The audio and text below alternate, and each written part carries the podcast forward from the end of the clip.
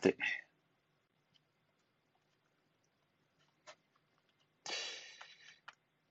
来ましたね。始まりますと。よいしょ。お、宮尾さんが紹介し、宮尾さん、こんばんは。声聞こえますかね？どう、どうですか宮尾さん？大丈夫ですか？お、そして、ちゃんめいさんが紹介し、ちゃんめいさん、こんばんは。あ、小川さんも、小川さん、こんばんは。聞こえてますか？大丈夫かな？あ、聞こえてますね。あ、よかったです。では、早速、えー、ちゃんめいさんをお呼びさせていただきます。澤さんはまだ入ってこられてないようですね。お、あ、お疲れ様です。あ、ちゃんめいさんお疲れ様でおす。疲れ様です。あ、そして澤さん、アホイです。いやー、ちゃんめいさん、今日はありがとうございます。いや、もうこちらこそありがとうございまいす。やー、ついに来ましたね、アンデラ会が。おっと言ってしまった。危ない危ない。毎回、毎回やっちゃうんですよね。一丈夫です。今一応、一多分テスト応だから。はい、うん一応あんだけ告知しといて、こんなことでもないですけど、一応、まだ秘密っていう体でやらせていただいてるんで前、半、そうですよね。前半ははいなんかさも皆さん知らない体で、そうですねで盛り上げてきましたね。そうです。この、この、この設定いるのかなってちょっと今更ながらに思いますけど。まあ、とにかく今日はね、あの、楽しいトーク会にしたいと思いますので、はいよろしくお願いします。よろしくお願いします。はい、お願いします。そして、澤さんをお呼びさせていただきます。無事に入ってこれたらいいんですけどね、前回ね、ちょっとそう冷圧が。前回本当申し訳なかったです。おあ、澤さん。あ、大丈夫ですか？ね聞こえてるか？なあ、はい、聞こえてます。こんばんは。あ、お願いします。よろしくお願いします。お願いしますアンデラ会ですね。あ、澤さん、まだ内緒です。まだ内え、緒。ね、まだ、まだ、まだわかんないんで、なるほど。はい。ちょっとね、はいこの何を話すか、またね、この後、はい、発表させていただきますので。いやー、さ澤さん、今日は本当にお忙しい中、ありがとうございます。いやいやいや、全然、こちらこそありがとうございます。いやー、本当にめちゃくちゃ楽しみです。お、そして旅するタコさんが紹介してくださってますね。タコさん、こんにちは。アホイです。こんにちは。アホイです。これ、僕、いつそやちゃんめいさんがアホイじゃなくて、思いっきりヤハって言ってたのを覚えてます。そしたら、澤さんがね、完璧にコメント欄でフォローしてくださってたような記憶が。あ、ありましたね、そんな感じ。ね、いやー、おタコさんが元気にアホイと言ってくださっておりますね。ありがたいですね。そして宮尾さんも釣られてアホイと。いやー、すごいな。ありがたいですね。いやー、澤さん、ちゃんめいさん、今日はどうですか？準備のほどは。いや、もういい感じに、あ本当ですか？拳が温まってますね。拳が 拳が。そうですね、ちゃんめいさん、前回のちょっとゴリラモード発動といい、ちょっと最近、拳に訴えかける感じのライターになりつつあるのではないかなと。お、そして大好物さんが紹介し、あ、大好物さん大こんばんは。こんばんは。いやー、前回はね、ちゃんめいさんラジオ会で、そうですね。もうね大好物さんが無茶ぶり。あ、そう、そうだ、そういだ。やそうなんですよ。もう澤さんすみませんでした。もうなんか、いえいえいえ。本当に。ー、いやー、でもまたね、別の機会でうんうん澤さんには3分でブリーチをいやもうぜひひ、うん、はい。ツイッターではあの上げられてましたけどね、こういうの話す予定でした。うーん。うんうんうんでも澤さんのこのスタンド FM のあのチャンネル名が、実はブリーチを1話ずつ語るチャンネルになってるんですよね。うん。2回ぐらいね、やってみたんですけども、はい。頓挫しましたね。あ、そうだったんですね。なんとうん。いやーでも僕、澤さんがね、1, 日1日3分でブリーチを語られてる配信を74日間続けてほしいなって思ってます。うん。はいいや、もうなんかすごい文献資料みたいになりそうですよね。いや確かに。澤さんの内容だと。確かに。いやーでもめちゃくちゃ楽しみですね。なんかそうやって、ね、どんどんこう、ラジオを始めてくださる方が、ね、一人二人と増えてくださると嬉しいなと思っておりますので、ね、もしかしたらゆくゆく大好物さんもね、何かラジオ番組始められるかもしれないんで、お、うんうんそして大好物さんがあの記念すべき会に偶然とはいえ参加させていただけて光栄でしたと。これい、や、ありがとうございます。完全になんかもう、はい。テンションで呼んでしまって、ね、なんか夕飯作ってる最中だったっていうのも、あの、後々知って、あ、そうだったんですね。いやー、さぞかし驚かれたでしょうね。でも、ね、しっかりとね、さよなら私のクラマンをね、プレゼンしてくださっあもうそうて、ですね。うんい。やー、素晴らしかったなって思いますね。うん。うーん。いや、本当素敵な200回記念会だったので、ぜひまた300回記念の時は呼んでいただけたら嬉しいなと思あ、ってます。もうありがとうございます。ぜひもう皆さん呼ばせていただくので、い参加いただけたら嬉しいです。いや、もうぜひぜひ、そその時はね、澤さんも無事に入れるように、はいちょっと今から、ねね冷冷圧の調整をしていただければ、そうですね。はい、いいんじゃないかなと。いや、小川さんもね、まあ大好物さんの3ヶ月後ね、3ヶ月後ぐらいに。3ヶ月後ぐらいに、300回そうか、そうですね。大体3ヶ月に1回うんぐらいのターンで来ますからね。いやーということで、まあ、小川さんもね、大好物さんのプレゼンすごかったですと。いや、ここでね、新たな交流が生まれているのもすごく嬉しいですよね。うんうん。いやー、素敵ですね。ということで、では、早速、始めさせていただこうかと思いますので、では、えっ、と、澤さんとちゃんめいさん、また後ほど、えっ、と、お呼びさせていただきますので、はい、よろしくお願いします。はいお願いします。お願いします。はい。いやー、お、大好物さんが本日は聞き戦にて参加させていただきますと、かしこまりました。もしかしたらね、あの、ありえないなんてことはありえないので、もしかしたら登場いただく可能性もあるので、ね心して聞いていただければと思います。はい、えー全国1億2596万人の漫画好きの皆様、こんばんは。えーこのラジオは漫画ファンのための漫画サイト、あるで、マルビアライターをさせていただいている私、森氏が、あるでご活躍されているライターさんと、ただただ好きな漫画の話をするという、もはやライターがライティングせずに、好きな漫画を語り尽くすタイプのラジオ番組です。改めてご挨拶をさせていただきます。えー漫画アプリあるのライター歴約1年と10ヶ月。え四国は愛媛県の片隅で漫画愛をいい感じの低音ボイスで叫ぶタイプのライターこと、森氏と申します。好きなあんこ菓子は、山田屋まんじゅうです。山田屋まんじゅうといえば、創業は慶応3年。私の地元、愛媛県は松山市発祥。140年間愛され続けた伝説のあんこ菓子でございます。こちらがですね、一つあたりがわずか 22g の、え小さな一口まんじゅうでして、上質の小豆と、これまた上質な、白皿糖を使用した、めちゃくちゃ手間のかかる昔ながらの伝統製法で作られております。えこの透き通るような皮に包まれたまんじゅうは、口に入れた瞬間、いいね、最高だと叫んでしまうぐらい美味しすぎて、たとえそのまま死んでしまっても、後悔しないことを否定できないくらいのトップクオリティです。そしてですね、なんと、あの有名な歌舞伎役者、中村獅童さんの披露宴の引き出物にも選ばれたという由緒正しきまんじゅうです。もうね、このまんじゅうの存在を知ってしまった以上、避けて通ることはもう不可避です。1個じゃ物足りないと思うので、まあ、2個頬張るぐらいの勢いで言ってほしい案件ですね。まあ、そしてですね、まあ、あんこが嫌いな人でも、これリップサービスでも何でもなくですね、本気で否定できない美味しさを誇ります。まあ、そんなわけでですね、私、まだ山田屋まんじゅうを食べたことない方にも、君に伝われという思いで熱く語っております。とまあですね、まあ、そんな僕のですね、山田屋まんじゅうこそが正義であり、いいねしまくりたくなるくらい最高だという話をさておき、早速、今回のゲストをご紹介しましょう。今回は冒頭からこの2人がご登場。本日のゲスト、さわちゃん、めいちゃんです。どうぞ。え、これ、ちゃんめいさんいあ、ます？ちゃんめいさんが帰ってこない？ちゃんめいさんが、そうそう、下にいるんだなんと、なんとなんと。あ、さわさん、こんばんは。まあ、あれ？なん、なんてこった？これ、ちゃんめいさん、え招招待をさせていただいて、これは、ね。は、幅3回、幅った。3回以来のぬるっとした登場。一回、そう、はい。一回消えますって言って、あの、オフにするんじゃなくて、本当に消える。本当ですね、一回、本当に落ちちゃうという。わかりました。ちょっともう一回ですね、あの、生放送ですけど、はい。あの、ご紹介しましょうのくだりからやらせていただきます。えーでは、早速、今回のゲストをご紹介しましょう。今回は冒頭からこのお二人がご登場。本日のゲスト、さわちゃん、めいちゃんです。どうぞ。どしたしー？あ、さわさん、さわさん何もえ、言ってくれない。え、え、僕は、あの、はいミキも反体制側なので、なんてこった。あらが、あらがっていきますよ。うわーえー、さわさん、アンドしたしだったってことですか、これは。そうですね、どしたしの、こう、はい否定、どしたしの否定者だったんです。なんと、まあ、そして、チャンメイさん、全力のどしたし、ありがとうございます。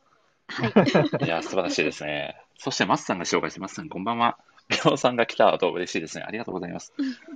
いや、というわけで、今回のゲストは、えーこのお二人、えー、さわちゃん、めいちゃんさんです。よろしくお願いします。よろしくお願いします。はお願いい。します。さわちゃん、めいちゃんさんって僕、初めてお呼びさせていただいたんですけど、だ大丈夫ですか？私は、あの、はい聞いてる、聞いてはいる方がちゃんめいなんで大丈夫です。ですかよかったです。はいさ、さわさんをさわちゃんと呼んでしまっていいのかどうか問題がちょっと発生しているので、いどやどうでしょう？僕は全然大丈夫。いあや、大丈夫ですけど。大丈夫ですなんあそはい。かしこまりました。では、普通にさわさんとお呼びさせていただこうと思います。あ、わかりました。はい。すいません。すいません。はい。はい。そ すいません速攻、速攻自分で作ったあだ名を否定してしまいました。すいません。はい。ということ音で、声でのすいませんがってます。そうですね。すいません。いやー、ということで、いやー、今回は本当にありがとうございます。小川さんがアンサワちゃんと、すごい可愛らしい、あ、サワさんがリアルすいませんと。いや、素敵なコメントありがとうございます。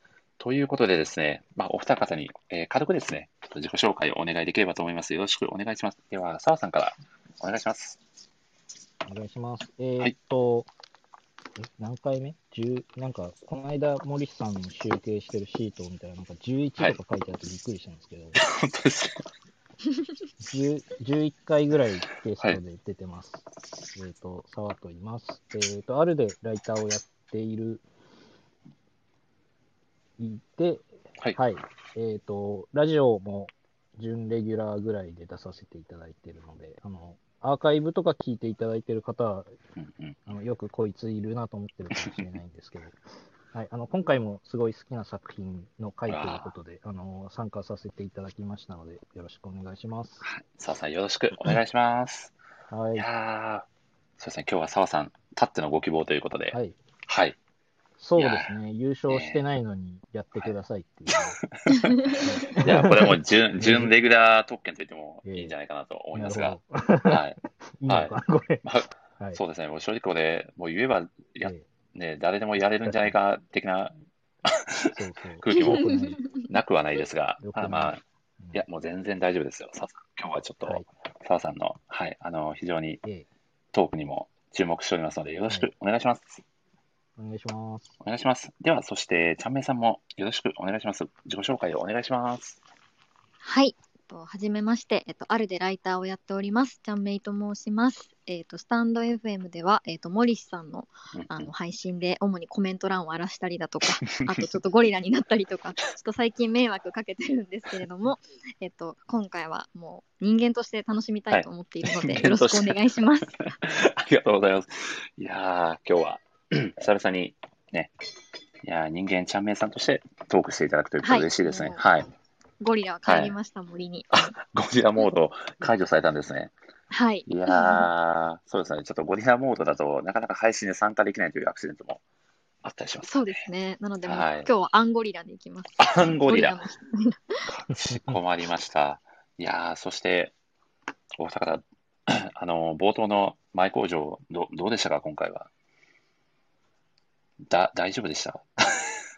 いや、もう最高だったのと、あの、はい山田屋まんじゅうってなんだろうなって、しかも、はい結構あのディティール細かくおっしゃってたじゃないですか。うんうんうんなんかあんこがとか、そうです、そうです。上品なとか言ってたんで、はいちょっはい。と気になって調べてみたら、おあの、はい。山田屋まんじゅう、あの本当に多分大手の和菓子屋さんなんでしょうね。全国展開されてて、あの都内だとあの恵比寿でイートインできるあのカフェが山田屋まんじゅう限っていうのがあるので、あのぜひ行ってみてくださいっていうなんか全然関係ないお店の宣伝になったんですけど、それぐらい あの、はい面白かったです。ありがとうございます。はい今今のところ、山田屋まんじゅう会みたいになっちゃってますけど、そうですねまんじゅいうや会になってるんですけどい。やでも本当にいいまんじゅうなんでね、ぜひおすすめしたいなという気持ちで、はい、お伝えさせていただきました。いやー、ということで、小川さんがグルメ番組とちょっと方向性が変わってきてしまってますね。いやー、ということでですね、今回はですね、えー、澤さんたってのご希望でですね、まあ、ある作品をテーマにして、えーのっけからですね、ゲストお二人で、えーいろいろと語らせていただこうと思っております。ということでですね、えーでは、代表して澤さんに、えーお答えいただこうと思うんですけど、本ラジオのテーマがですね、ただただ好きな漫画について、えー語っていただくという漫画好きにはたまらないテーマでございます。早速ですね、本日語っていただく漫画のタイトルを教えていただいてもよろしいでしょうか？あ、はい、わかりました。今回は早いですね。今回は早めに行きます。あ、そう。ボリュームない、はい。はい。ちょっとクエストがいっぱいあるんで、今回は。はい。あ、なるほど、なるほど。はいなるほど。はい。はいえっ、と、今回、はい、あのー僕と森氏さんとちゃんめいさんで語らせていただくのが、えっ、と、週刊少年ジャンプで連載中のアンデッド・アンラックという作品を語らせていただきます。よろしくお願いします。いいね、最高だ。あ りがとうございます。いあのこれあれですよ、一応森さんからあの言われてやってるんで、なんかちょっとうざい人とか思われないでいただけると嬉しいです。そうそうこれ実はそうですよ。今回は、えーアンデッド・アンラックを、えー語らせていただく神回でございましてですね、こちらが、澤さんが以前からちょっとぜひやらせていただきたいとご要望いただいておりまして、はい。いつもですね、こう作品タイトルをゲストさんが言っていただいた後に僕が何かしらを叫ぶという、ちょっとお決まりのそうですね。パターンでございまして、うんちょっと今回は、ちゃんめいさんに代わりに言ってもらうと面白いんじゃないかなと思ってやってみたんですけど、澤さんどうですか？よかったですか？あれ？これ、僕が言わされるやつですかどうでどうですか？澤さん。よよかったですか？ちゃんめいさんの。えーえーよかよかったんじゃないですかね。今日はえ、のっけからかなり否定してきますね。言ってほしいことを全然言ってくれないそう澤さん。ですね。そうですね。とあなんと、はいい、や青森ー、市で今日は行く感じですそうですね。全然、全然台本台本通りにいかないですけど、ちょっと頑張っていこうと思います。いやー、ということでですね、いや、今回は、えー、澤さん、ちゃんめいさんにですね、えーのっけからゲストでご登場いただいて、えーアンデッド・アンラックを、えー熱く語っていこうかと思っております。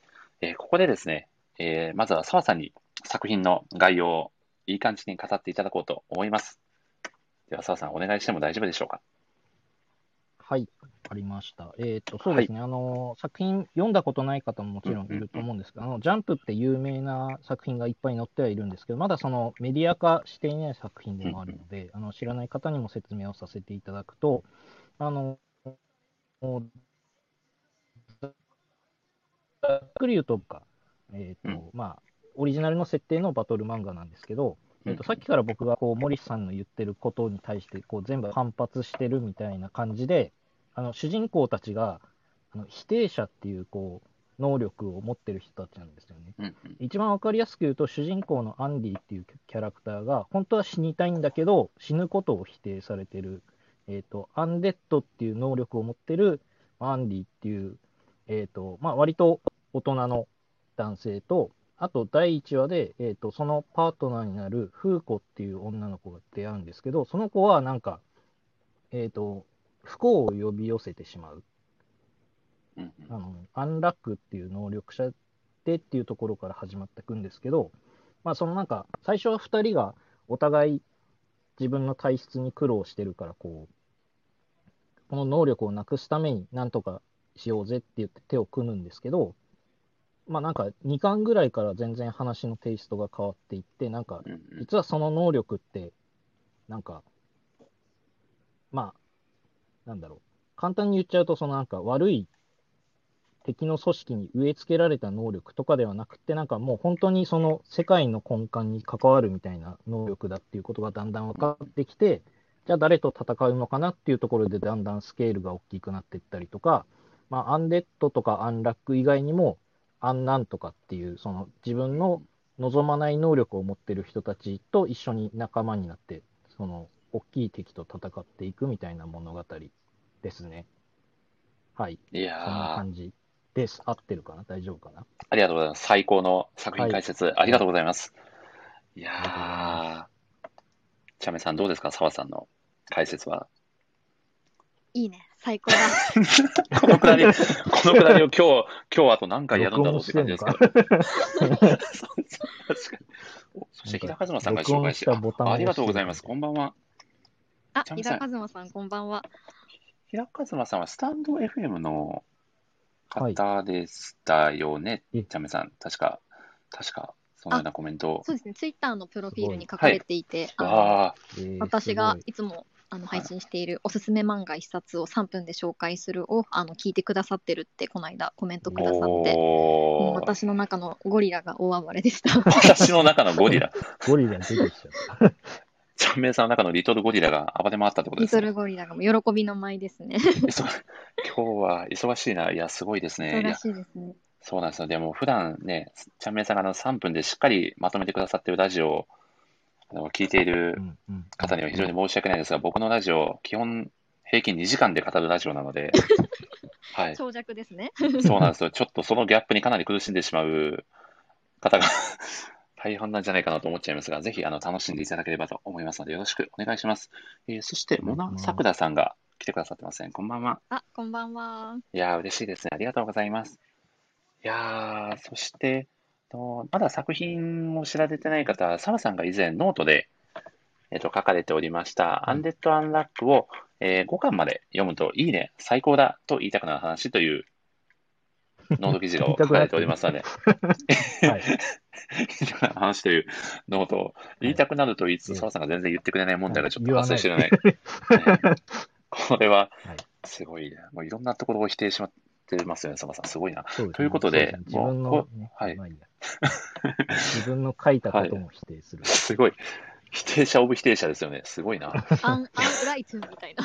すごいいやーでもこの ノート記事を読んでいただくと、すごく作品の魅力が伝わって読みたくなる方も多いんじゃないかなと思うんですけど、澤さん、いいかがですか、そうですね、実際にそのなんかその、まあ、うんう僕んもツイッターとかノートとかやらせていただいてて、その別の作品についてはこう濃く語ってたりはしたんですけど、うんあのまあ、この作品については本当に、その時に書いたノートが初めてじっくり語るぐらいのうん。うん。ことしかしてなかったんですけど、結構あのファンの方にも届いて、すごいいいおこと書いてるっていうのをあの言っていただいたりもしたので、ーうん。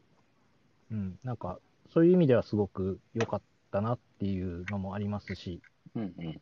うん、なんかどんどん面白くなっていく中で、まあ4巻ぐらいの、4 6巻か、6巻ぐらいの時に書けたのもなんか、すごい良かったなっていう。はいおーいや、きっと、この記事を読んで気になって作品を手に取ったという方もいらっしゃるんじゃないかなと思うんですけど、まさに小川さんがはいあの記事から読み始めましたと言ってくださってますので、あーありがとうございます。はい。はい。いやー、すごいな。それだけ、やっぱり魅力の詰まった作品ということですよね。そうですね。うんうん。いろんいやーなところがうん。あるし、なんか最近だと書ききれなかったところがまたなんか、あの、ポイントとして見えてきたりして、おー。すごい奥深い作品だなっていう。うーん。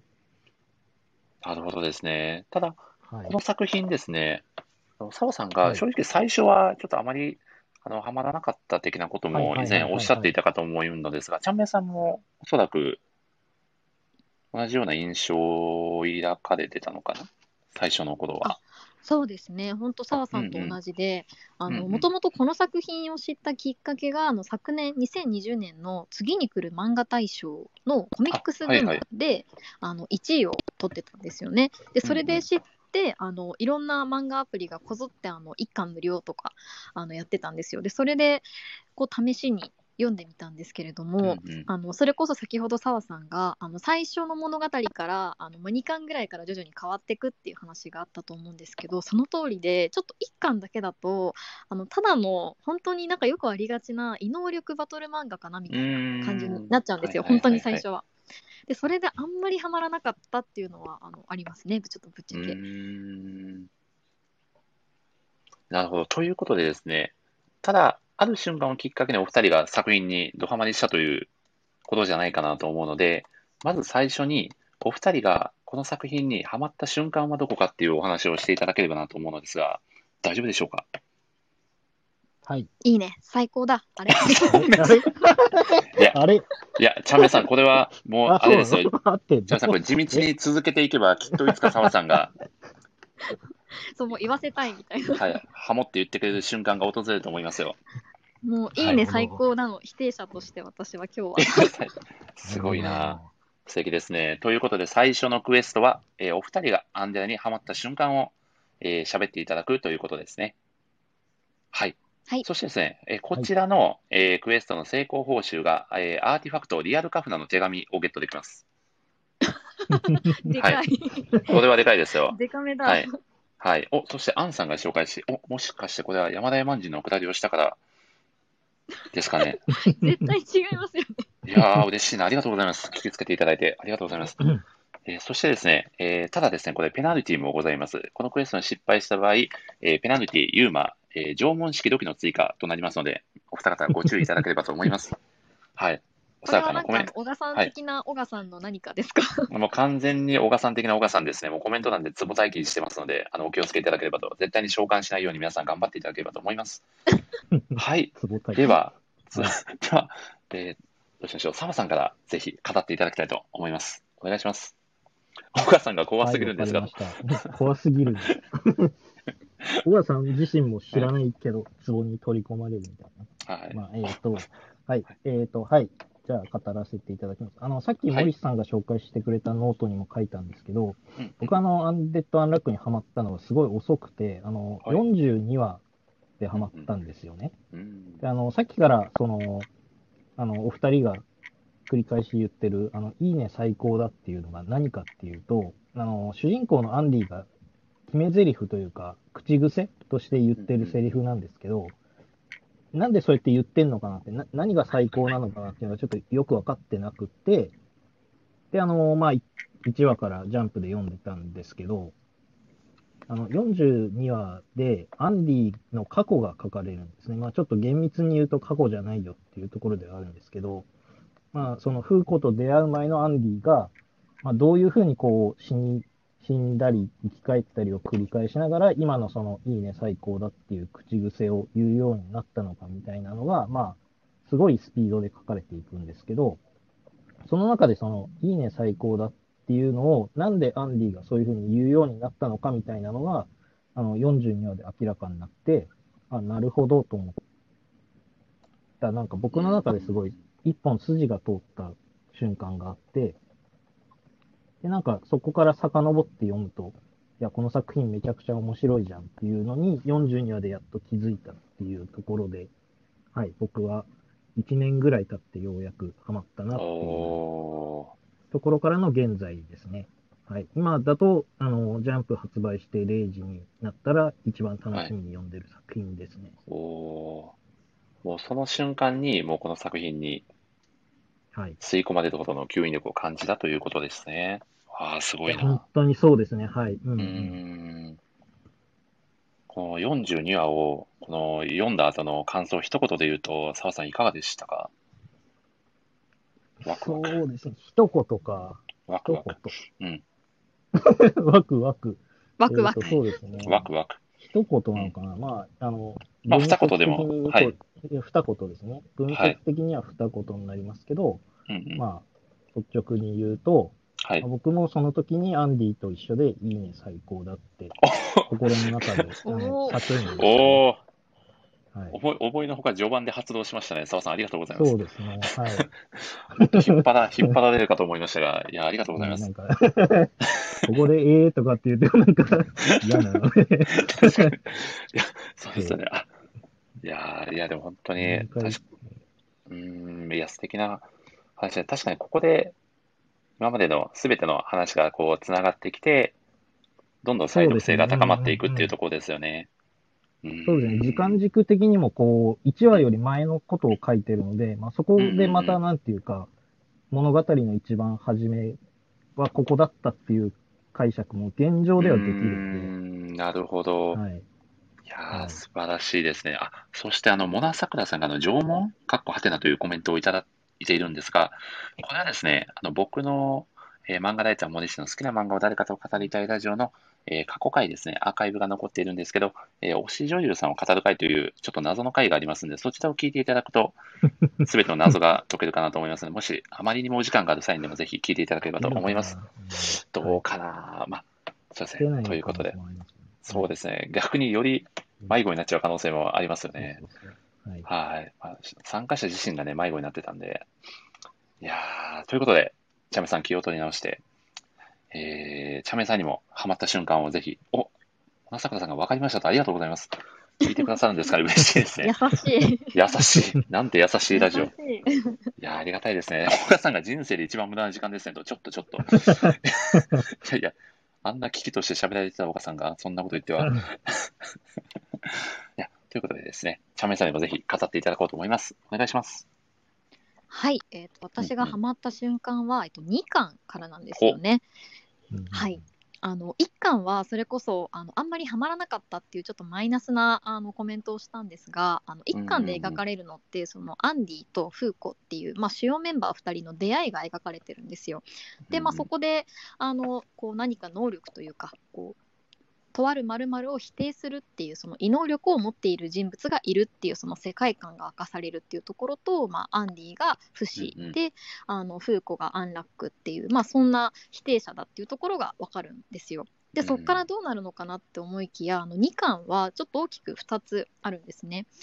そのアンディとフーコの、まあ、否定者っていうのが実は他にもいて2巻からはその否定者だけで構成された、まあ、10人ぐらいなんですけどで構成されたなんか統制組織ユニオンっていうチームが実はいるんだっていうことが判明していてで、まあ、そのユニオンにあの所属している人たちは、まあ、特殊の任務に尽力することを条件にあの、まあ、否定者だけれどもいろいろ生活とかがこう安定してあの優遇されて生きてるんですね。でもなんか一方でそのメンバーじゃない人たちは、まあ、ユーマあの化け物みたいな感じで、あの討伐されてしまうみたいな、まあ、そんなちょっと裏世界観が明かされていくんですよ。で2巻からは、まあ、まずそのアンディとフーコが、まあ、化け物としてあのユニオンのチームにちょっと追われたりとかうん戦うっていうシーンが出てくるんですよ。でそこであの、まあ、異能力バトル系かなってちょっと思いきやこの否定者っていうのが実はかなり重要なキーワードになっていてあの、まあ、否定っていうのは自分かまたは誰かのこうルール断りを否定するっていう、まあ、そういった能力なんですよね。なのであの否定者の人がその戦う時ってあの自分が何を否定されたのかっていうのをいち早く分析して把握しなきゃいけないんですよ。でここであの異能力バトルかと思いきやこれってかなり緻密な頭脳戦なんじゃないかおよみたいな、うんうんうん みたいな感じであの私の中で結構雷が走ってあの本当に異能力バトル漫画と思いきや結構大人も楽しめるそんななんか頭脳戦的な要素があるなと思ってあのハマった瞬間が1ですね。で2つ目はちょっと2巻に登場するキャラクターが私の中ですごく響いたっていうのがあるんですが、まあ、ちょっとそれは後ほど語らせていただけたらなって思います。いやー、いいですね。最高ですね、チャンメイさん。ありがとうございます。いやーいいですねがパワーアップしてる。今日もアンデラ会しようということで。今日はね。いやー、そうですね。いやー、あ、澤さんがあのコメントくださってるんですけど、ユニオンという、まあ、ユニオンの名詞に、まあ、UN で、まあ、アンですよね。こちらが含まれていてそうで、すね。はい。まあうんそういうところの細かい設定も本当にすごいですよね、この作品は。そうですね。あの、ええ作者さん、あの、連載一作目なんですけど、うん。あの、設定のこだわりとか、そこに対する破綻のなさとかの、こう、緻密さもすごくて、うーん。で、あの、まあ、あの、ちょっと補足というか、あの、すごいハマってた人って、あの、ちゃんめいさんが言ったぐらいの2巻ぐらいの時からこの漫画すごいぞって言ってて、それがそのなんか設定とかがすごいみたいな話も結構出てて、漫画好きな人たちにとってはなんかこう、こうなんか世界観もすごいし、そのバトルもなんかレベル高いしっていうのでうん結構わ序盤から話題になってましたね。うーん。いやー、素晴らしいですね。いや、お二人がまさに作品にハマった瞬間をお聞かせいただいて、いや非常に素敵ですね。なんかいい、はいいい、もうなんか、あれですね、油断したらすぐいいね、最高だと言ってしまいそうで、なんかそれに、なんか逆にね。そうなんですよ。逆にそれに逃げちゃう、ちょっとダメな MC みたいになっちゃいそうなんで、ちょっと使いどころはちょっとうまいこと頑張って切り分けていこうと思います。ということで、えーお二方素晴はい、らしちなみい。に森さん、はいどうぞはいはい森さんも、あのーはいまあ、このラジオをやるにあたってではないと思うんですけど、あの作品読まれてると思うんですけど、はい。森さんもなんかこの作品がなんかおって思ったのってどの辺そうもしあれば、はい。ありがとうございます。そうですね。ちょっとこれ、あの、後でも、ちょっと語らせていただこうかなとも思ってたんですけど、どあちょっと今語れるところだけで言うと、おあの、はいアンディとフーコが死について語るシーンがあったと思うんですけど、それこそ5巻かな？ああ、しかしたらさいいですね。うん。42話ですかね。そうですね、は42話です。あの、まあ、ちょっとセリフを引用させていただくと、えー死ってのはどういうことだと思う？俺は脳が思考をやめた時だと思う。えー考えるから挑めるし、えー考えるから変化がある。それができなくなった時、人は死ぬんだと俺は思う。というのはアンディが言うセリフなんですよね。うんうんうんうんうん、ただ、まあ、それに、えーフーコ、まあ、ヒロインですよね、フーコが、えーまあ、誰にも覚えてもらえなくなった時が本当の死だと思う。えーまあ、いろいろちょっとその後セリフがあって、生きてればきっとはい素敵なことが起こるからって、ってフーコが言うんですよね。僕はなんかこの、この瞬間にすごくこの作品に惹かれたなって思いましたね。いいねはい。最高だ あれ嬉しいですね。あれ？ちょっと、あれ？はい、僕いや僕は、僕は澤さんが言ってくれるのをずっと待って、待って、待ってたんですけどね。はい。あ、そうなんですか。はい。はい、ちょっと僕と、使いどころが僕とちゃんめいさんはもう澤さんに、澤さんに伝われっていう思いで待ってたんですけど。そっか、そっか。はい僕はね、一回、そう、一回言ったからいいかなって思ってたんですね。なるほど今日は何度でも再生しますからね、大丈夫です。うあ、はそうなんですね。まあ、ちょっとそこのお二人のもう、なんだろう、死生観というか、まあ、そういったところの、うんうんうんう。うんん、なんか互いにこう影響し合う関係性がすごくしっかり描かれているシーンです。僕はかなりこの作品に惹かれましたね。はい。はい。ってな感じです。ありがとうございます。ということで、ざい。はい、ありがとうございます。ということで、お二方、素晴らしい、えートークを披露していただいたので、えー成功報酬、アーティファクト、リアルカフナの手紙、ゲットでございます。ありがとうございます。いいねあり、がとう最高だございま。皆さんがも あれ？あれ？う、すごいですね。やっぱ録音してんじゃない ですね。何パターンかこれ、ちゃんめさん用意してるような。そうですね。そうそう。いやー、すごいな。ということで、後ほどですね、はい、このアーティファクトを披露させていただければと思います。なるほど楽。しみ、やった。いやー、楽しみですね。ということで、あ、小川さんがループしますねと、なんと、あ、なんか普通に、あれですか、ラジオがおかしいという意味ではなくて、いいね最高だがループしてという意味合いで大丈夫ですかね。そうですね。多分、ではい。すよね。多分、そういうなことるほど。ごめんなさい。コメント欄じゃなくて、配信も荒らしに来るという、なんか、あなるほど。金みたいな。いやいや。違う違う違う。いやー設定、設定的な意味。作中の設定的な意味でね。よかったです、よかったです。そうそうそう。いやー、あ、小川さんが混乱させてすいません、大丈夫 すいません。です。すいません。謝罪が。謝罪案謝件ですね。罪出ちゃったいや。謝罪とい案件。うことで、ということで、えーでは続きまして、お二方にぜひ好きなシーンを語っていただきたいなと思います。では、ちゃんめいさんからお願いします。はい、もう好きなシーンたくさんあるんですけど、あの私、その2巻であのアンデッド・アンラッキーにハマったっていう話をちょっと先ほどしたと思うんですが、まさにその2巻に登場するあのとあるキャラクターが、まあお、一番好きというか、結構心を打たれて、あの忘れられない、まあ、そんな魅力的なキャラだなって思ったので、まあ、ちょっとご紹介したいなって思います。はい。2巻に登場するあのジーナっていう女性のキャラクターがいるんですね。うんうんであの彼女はあのそのユニオンっていうチームに所属する、まあ、否定者であのユニオンのその否定者10人で構成された特殊チームの中の、まあ、メンバーなんですよね。なのであのアンディとフーコってそのメンバーじゃないのであの、まあ、化け物として、まあ、討伐対象になるんですよ。で、まあ、ジーナがあのアンディとフーコを追ってくるっていうところから結構2巻が始まるんですけれども、まあ、ジーナはあの不変の否定者で、まあ、アンチェンジですね。あの物形の変化を否定するっていう、まあ、否定者なんですよね。で、まあ、そんな彼女の特徴としてはなんか実はアンディがめちゃくちゃ好きででなんか大昔にちょっとアンディは一度ユニオンにちょっと捕まったことがあるみたいな裏話があるんですけど、あのその時にあの捕まってる時にこうアンディと結構交友を深めたりとかして実はなんか昔にちょっとしたね淡い思い出があるみたいな、そんな女性なんですよね。で、まあ、そんなジーナがあのフーコとアンディと戦うんですよ。でなんですがあの結構戦う最中にこのジーナってあの変わりたくないって言うんですよ。うんでその変わりたくないっていうものの背景はその今まで自分は不変の否定者としてユニオンでたくさん戦ってきたけれど、まあ、世界も自分も結局変わらなかったっていう、まあ、そんな実体験があるんですよ。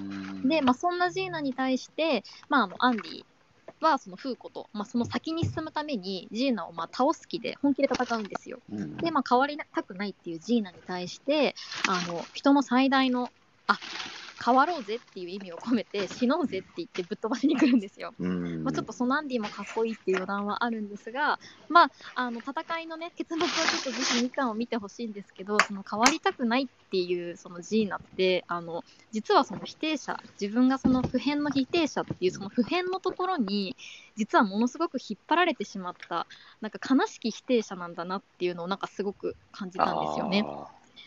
あで、まあ、そんな悲しき否定者があの、まあ、最後どうなるのかっていうとちょっと勝敗の行方はねぜひちょっと2巻を見てほしいんですがあの決め台詞としては最後ジーナが「私は変われなかったけど、変わるのも悪くない」っていうねセリフがあるんですよ。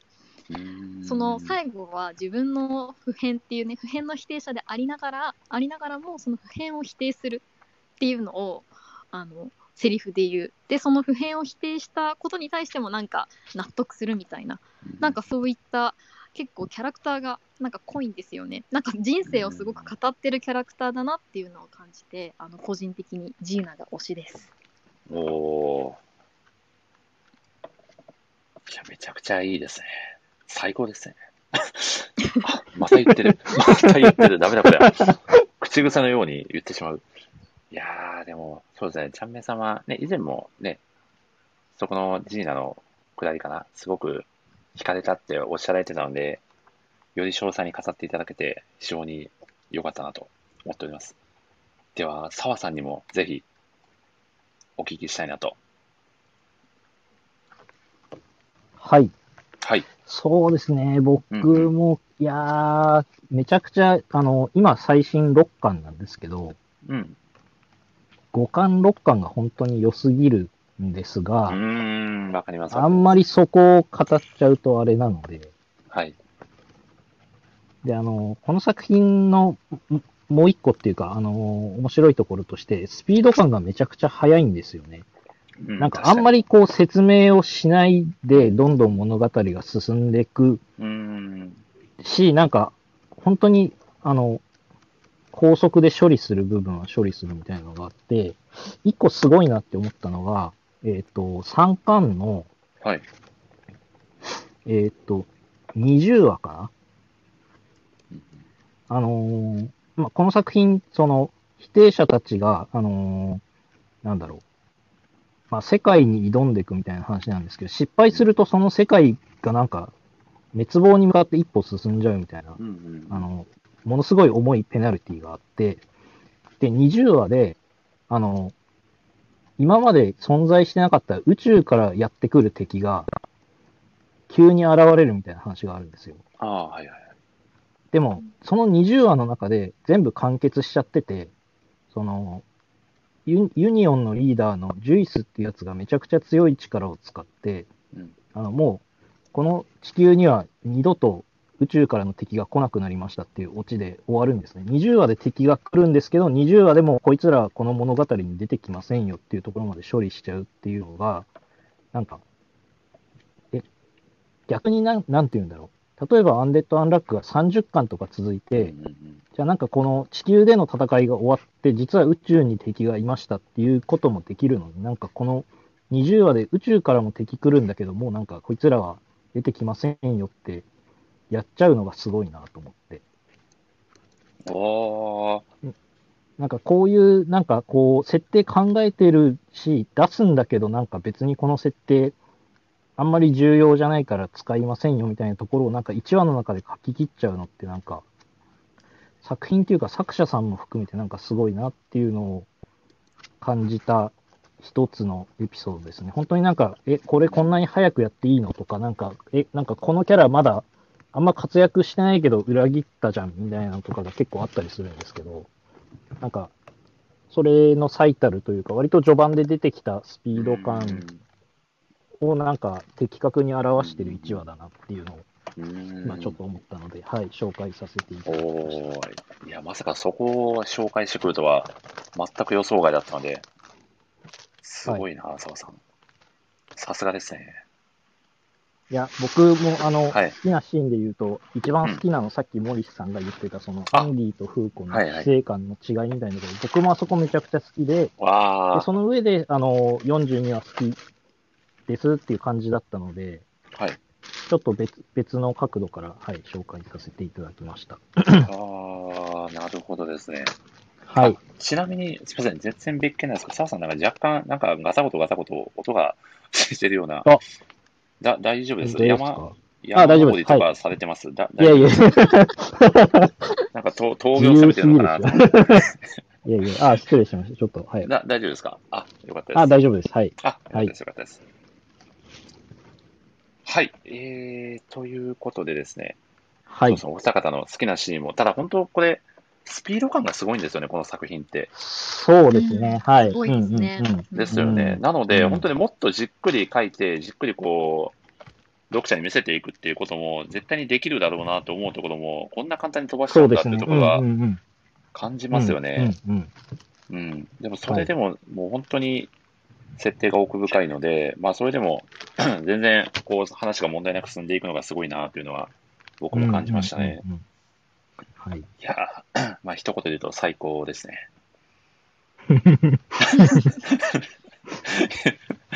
ということで、いよいよ好きなキャラクターをぜひ澤さんにお聞きしたいなと思いますが、いかがでしょそうですね。いううんやー、うんうん僕、珍しく、あの、あんまり主人公一番好きってならないんですけど、アンディもめちゃくちゃ好きなんですよ。まあ、あの、はいい。ろいろ語ってる通り、やっぱり42話が僕の中で一番インパクトが大きかったので、それを言ったアンディも好きなんですけど、えっ、と、僕が気になってるキャラがもう一人いて、おえっ、と、3巻の表紙で大きく書かれてる、うん。えっ、と、リップっていうキャラクターがいるんですけど、こいつが、えっ、と、なんだろう、ユニオンっていう、そのアンディたちが所属することになった、まあ、いいやつの否定者の集まりと、別にもう一個、アンダーっていう敵、敵っていうか、まあ、簡単に言っちゃうと敵、悪い奴らの否定者の集まりのアンダーっていう組織があって、で、その中で、あの、リップっていうキャラクターが出てくるんですけど、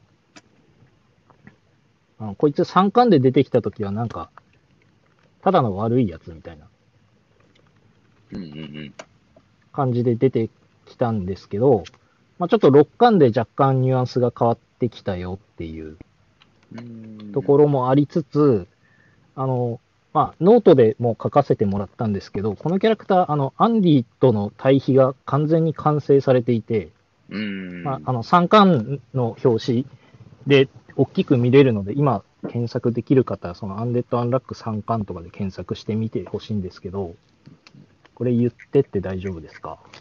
大丈夫なやつです。はい、あの、アンディが、うんえっ、と、まず、アンディが銀髪で、リップが金髪なんですよね。うんうんこれ銀と金で対比になってて、で、アンディが、えっ、と、左目の上になんかこう、ガラス片みたいなのが刺さってて、常になんていうか、傷があるっていうのに対して、リップがうん常になんか右目から血を流してるんですね。あの、なんでかっていうと、あの、アンリペアっていう、その治療を否定する能力者なので、なんかこう自分についた傷が一生治らないみたいなのが多分、右目にだけは残っちゃってて。で、常にこう、お互い左右の目どっちかを怪我してるみたいな。で、アンディが白シャツ着てるけど、リップは三冠の表紙で黒いシャツ着ててみたいなのとかがあって、なんかすごいビジュアルで対比になってるっていうのが、あの、こいつ三冠でなんか、割となん、なんていうか小物感がある感じで出てきたんですけど、多分めちゃくちゃ重要なキャラクターに今後なっていくんだろうなっていうのと、あと僕、一個マジでこれすごいなって思ったのが、はい。アンディって、その、死なないっていうのともう一個一緒で、あの、死なないために自分の体が治るんですよ。うんうん。で、あの、攻撃するときに4巻の表紙でアンディがポーズ取ってるんですけど、自分の指を切り離して飛ばすみたいなことをするんですよ。うんうん。その時ってなんかその子供がこう銃の形作る時みたいな、こう指で銃の形作る時の手になるんですね、必然的に。こう人差し指だけこう伸ばしたような。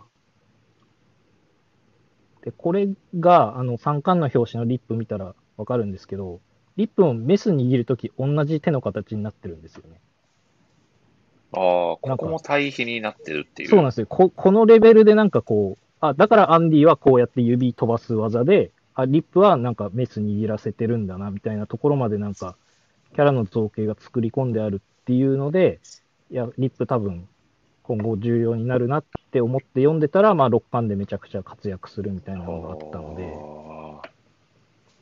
なんか、そうですね、この2人の関係性をなんか推していきたいなって僕は思って読んでるので、今後リップを推していきたいなと思っております。いやー、素晴らしいですね。やはり澤さん、対比を語らせたら澤さんの右に出る者はいないですからね。そうですね。そうですよねちょっとね、これは、うん。いや、先生がすごいなってシンプルに思いましたね。いやー、でもここのところまで考察できる人もなかなかいないんじゃないかと、小川さんもさすがの考察とコメントなんで言ってくださっておりますね。ありがとうございます。いやー、ありがたいですね。ちなみさん、いかがでしたか？澤さんのこの深みが過ぎる視点。そうです深みが過ね。ぎる。うん。多分もう皆さんしつこいと思うんですけど、いいね、最高だ。最高ですね。最高ですね。でもなんかすごく共感したのは、なんかそのキャラクター単位で押すっていうよりか、なんかその関係性とか対比が、うこのこんの関係性が押せるっていうのも結構アンデラの特徴かなって思っていてはい。あの結構私その好きなキャラを考えた時になんか単体で考えるのがすごく難しくて、あおー。のアンデラって基本結構2組で行動されてあ、る方がそう、そうですあー確かにうんうんうん。でまさにあのアンディとフーコあの2人はずっと行動してるんですけど、まあ、その特性上あのアンディってあの絶対死にたいもう死ぬのが目的みたいな感じで、あの一旦生きてるので、うん。そのフーコの不運が欲しいんですよね。でまあお互いその、まあ、フーコに関しては最初自分のその能力をコントロールできなかったんですけどこうアンディと一緒にいることでどんどんコントロールしてこう一緒に戦えるようになるんですよ。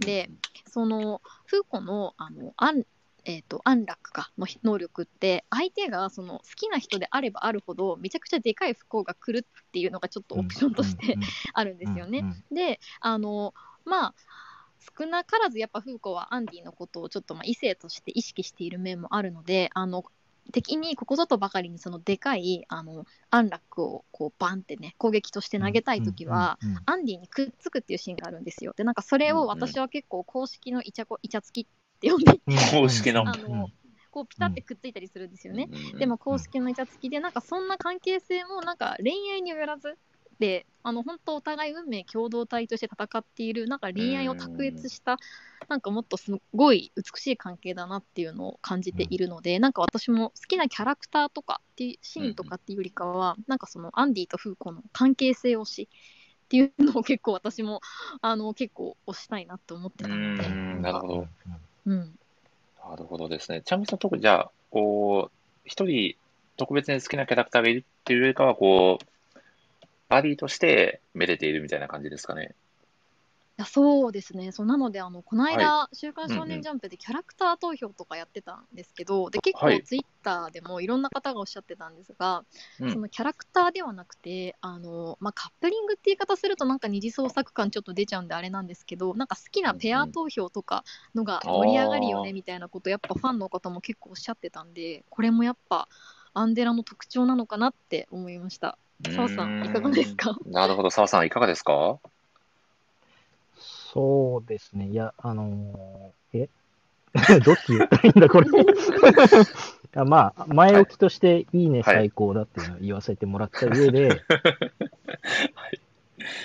事務的に言っちゃいましたけど、事務的、かなり事務的な最高だでしたね。そうですね。はいえっと、あ、そうなんですよ。あのーうんうん今言ったリップも、あの、必ず、なんていうか、その、ラトラっていうパートナーみたいなやつと一緒に行動してたりとか、本当になんか、割と、なんかあんまり今の時代で男女って決めつけちゃうとあれですけど、なんか男女の組み合わせになってるなっていう対比がめちゃくちゃ多くて、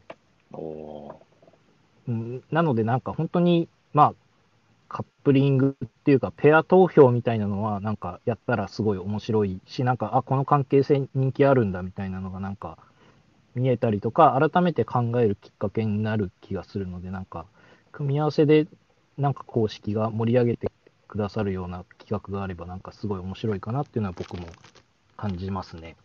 おーいやー、このラジオ、今のところええ最高ですね。素晴らしいな。今のところ。今のところ。もっともっと不安。要素だ。ね、はい要素ペナルティ、ペペナルティが、そう、ペナルティがありますからね。ちょっと、そうそう今後のクエストもペナルティがそうそうそう。かね課せられる可能性があるので、ちょっと気をつけていただければと思うんですけど。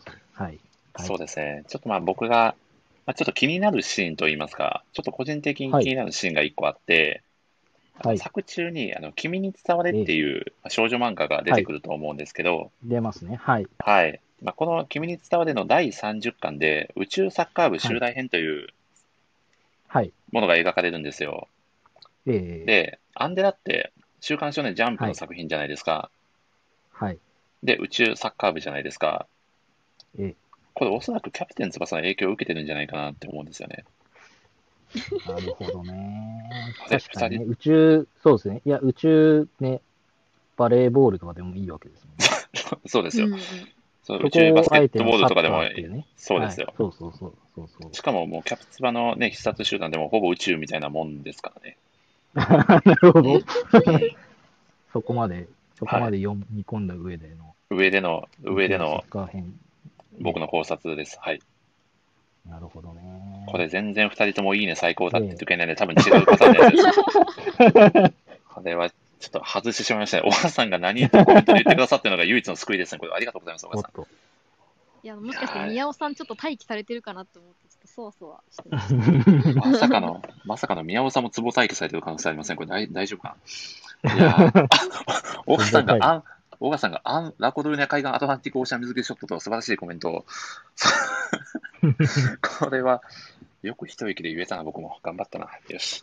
いやー、ということでですね、まあ、ちょっとこんな余談も挟みつつですね、いよいよ、ちゃんめいさんの持ち込みコーナーに入らせていただこうかと思います。ちゃんめいさん、よよろしいでしょうか？お任せしても。いいね、最高だ。はい、ではありがとうございます。もはや、もはやもう文脈も何もない感じで。はい。はい、では行きます。はい〇〇を否定する。ズバリ、お森さんは何の否定者でしょう？おー、いいね最高だ。いや、素晴らしいですね。内容としては森さんがもしあのアンデラの世界にいたら何の否定者なのかっていうのを、あの事前にあるライターおよび、えー、と開発室の皆様にアンケートを実施しまし本て、当本当ですえかすごいですね、ジャメさん。はい、で私含め私含めはい4名の方からあ、に、そんなに？何のの部分をはい考えていただいたんですね。でへー森さんにはちょっと一旦はい。あのまあ、おそらくこれじゃないかなっていうその何度の部分をちょっと当てていただくっていうのをやってもらおうかなと思います。これ一周回って、割合僕への無茶ぶりな感もなくはないような、難しいですよね、これ。難しいな。いやー、すごいですね。まあ、こちらが、えー第2のクエストということで、えーこのですね、このちゃんめいさん持ち込みクエストに、えー成功すると、成功報酬、ユーマ旅するタコの所在が判明するという、はい、はい、素晴らしい成功報酬がございまして、ただですね、知ってる、知ってる気がするんだけど。ただですね、澤さん、ちゃんめいさん、こちらですね、失敗してしまうとペナルティ、ユーマ、オランガの追加となってしまいますので、お気をつけください。はい。もう大変なことになっちゃうので、コメント欄だったりが、このユーマが登場すると、はい。ええちょっと気をつけていただければと思います。えーはいっと、ちゃんめいさん、えーっと、僕が、あん何々を候補を上げていけばいいっていうことですかね。なはい、るほど。候補を挙げてほしいんですが、さすがになんかノーヒントだときついと思うので、軽くヒントだけお伝えすると、ありがたい。はい。はい、あのこの毎月、うんうんまあ、月にあの1回以上もやってらっしゃることあると思うんですが、この漫画ライター森氏の好きな漫画を、あの語りたいラジオの、これに割とちなんだ否定者が多いですね。ではどうぞ。ち、ちなんだ否定者。え、な、な、えなんか、え、なんかコメントだけ紹介して、そうっす、はい。コメントだけ紹介して予想してもらうとかじゃないっていう、めちゃくちゃ難しい。めちゃくちゃ難しいですね、これ。あじゃあ、わかりました。じゃあちょっと、あのはい。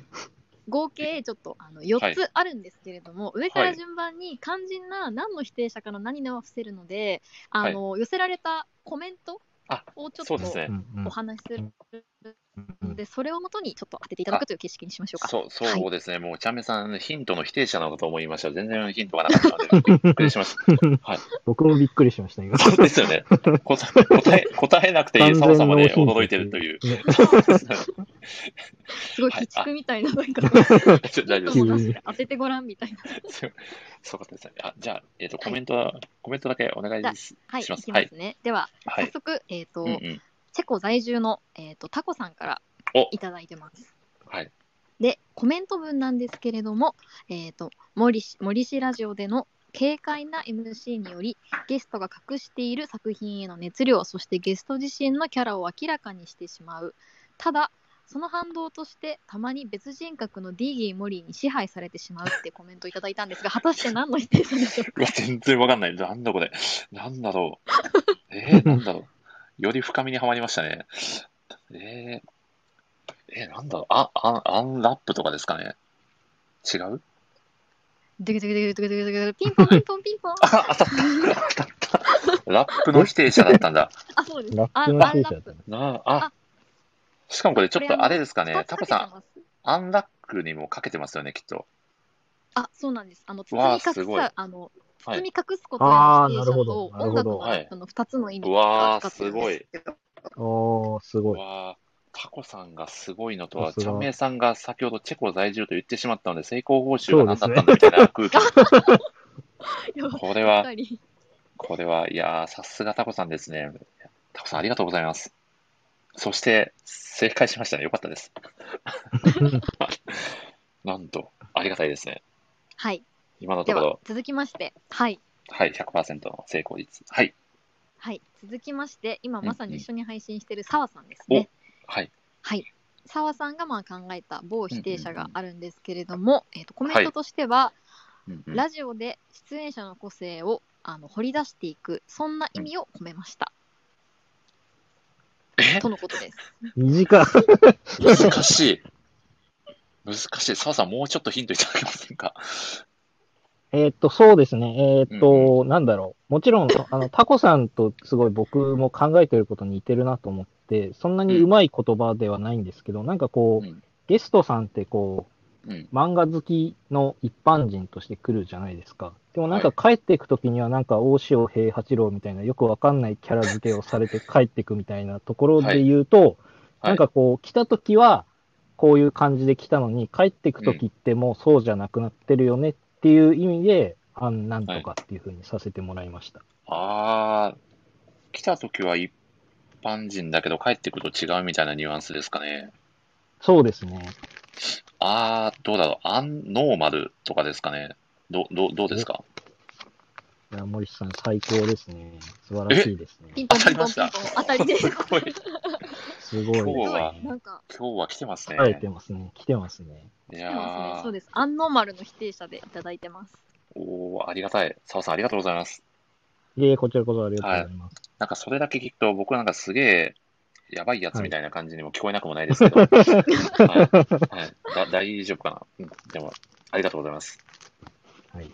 わあ、すごい。はい。お、そして宮尾さんが紹介して皆さんありがとうございます。はい。はい。実はあとうんうん2つありまして、お二つも1はいつは、あのなんとなんと私からのおコメンちゃんめいトですね。さん自らはい最高ですね。ありがとうございます。はい、えーとまあ、森さんはズバリ〇〇の否定者だと思ってるんですけど、まあ、コメントとしては、あのラジオでこういつも漫画をキーにしてこういろんな方に積極的に絡みに行ってる姿が印象的だなって思っています。でなんか新しく入られたライターさんもこうラジオにパッてこうは自然と入ったりする。ってあの結局その森さんのラジオに参加することであのなんかみんながあこれ答え言っちゃうなあでも大ヒントでした さて何でしょう？ちょっと待ってください。逆に分かんなくなりました。どどういうことですか？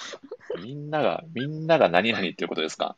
ああ、わわかったわかった。わかりました。澤さんと近いですね、でも。え、近い？えっと、た混乱させてしまった。多分その人がそういう状況じゃなくなるよって意味ですよね。あ、そういう意味です、そういう意味です。ああ、はい。あー、なるほど。え、英語、英語ですよね。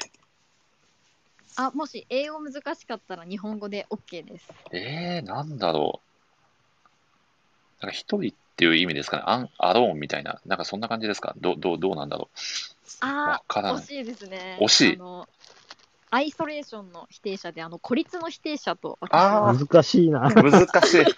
難しいな。僕頭がもそういう意味だと思いましたけど、アイソレーションだと思わなかった。頭が良すぎますよ、ちゃんめさん。このいやいやいやいや。やね、このラジオをやることで、はい森下さんがもちろん孤立しないのもあるんですけど、あのみんなが孤立しないというか、はいみんなの居場所をうん作ってくれるっていう意味でうん。なるほどつけまし。た。なるほど。いや、意味合いとしてはかなり近かったですね、僕が。近かったですね。いやね。はい。はい。いやー、ということで、アほぼイソレ正解。ーションってスラムダンク、そうですね。スラムダンクしか聞いたことなかったです。あ確かに聞いたことある。聞いたことありますよ、アイソレーション。確 アイソレーションっていうね。かに。しまった。そこもヒントになってたのか。わかんなかったな。僕もかんない。れはむずい。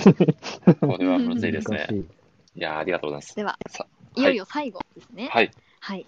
最後は、えっ、と、小谷さんから、なんと、あの、いただいたんですけれども、コメントとしては、えっ、と、作品を横断したコマ投稿記事、ラジオの準備など、裏側の部分で真面目にコツコツと努力を積み重ねているのに、あまりその部分を見せない。さらに、あえて読者や視聴者を楽しませるためにネタに走ったり、あの、ふざけていそうな部分もあるけれども、あの、まあ、真面目な苦労を見せずに、そんな笑い、えっ、と、そんな自分を演じて笑いに変えている、そんなサービス精神にあふれている姿から、この〇〇の能力にしました。とのことです。ああ、でも、これはもう完全にわかりましたね。え？おはい。僕わかんないですね。え、すごいな。多分、多分、多分、うん、結構自信あります、これは。あ、おどうぞどうぞ。おはい。じゃあ、いいですか？はい。はい。えー、暗、縄文式土器じゃないですか？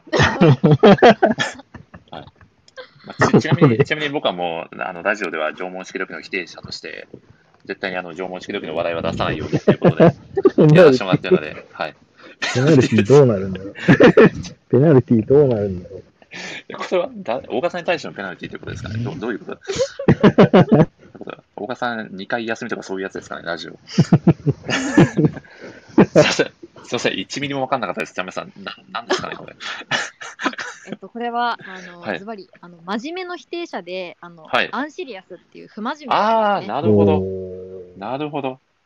で、まあ、あの、いい、その真面目の否定という意味ですおねー。。うん。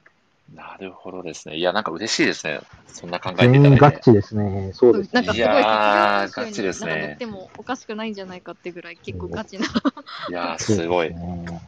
いやー、ちょっと、4つの否定能力が身についたので、今後名乗っていこうと思いますめちゃく。ちゃ強くなってる。めちゃくちゃ強いあの、あの敵キャラみたいになってますよね。いろんな否定能力が使えるみたいな。ああ、いますね。一人ね。裏切り者のあいつみたいになってまそうですすね。裏切り者。はいはい。はい。ということで、ちょっと僕も明日からはアンダーに所属しようかなと思っております。はい。ということで、いや、チャンメイさん本当にありがとうございました。素晴らしいはい。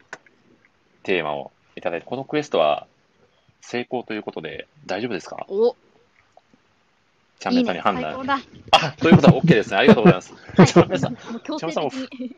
すごい、2桁いってるんじゃないですか。もういいね、最高だな。下りが。こんなに言うことないですよね、人生で。いやー、本当ですね。こんな最高のラジオにね、ご登場いただいて本当にありがたいですね。ということで、成功報酬、ユーマ、えー、旅すタコさんの所在をチャンメンさんから教えていただければと思います。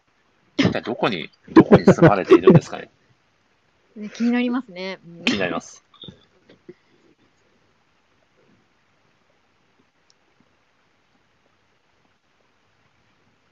え、そんな貯めます？あれ？あれ？あれ？あ、もしかして、ちゃんめいさんが、あれですか、言語が統一されて喋れなくなったみたいな、どうどういうことですか？ね、これ。澤さんは喋れます？あ、あ、聞こあ、え、聞今こえてます、聞こえ聞こえました。てます。はい。結大丈夫です構同じ単語4、5回発して結構恥ずかしい思いを。本当ですか？多分そこは全然聞こえなかったです。多分僕と澤さんの声しか一瞬聞こえなくなったみたいで、あちゃんめいさん、今は大丈夫です。はい。はい、大丈夫です。お願いします。はい、チェコです。ですよね。はい。ですよね。そうですよね。言わ言われてましたもんねなんか。なんならちょっと前に。言っちゃいましいやた。危うく、危うくなんか僕、番地とかまで言うのかな。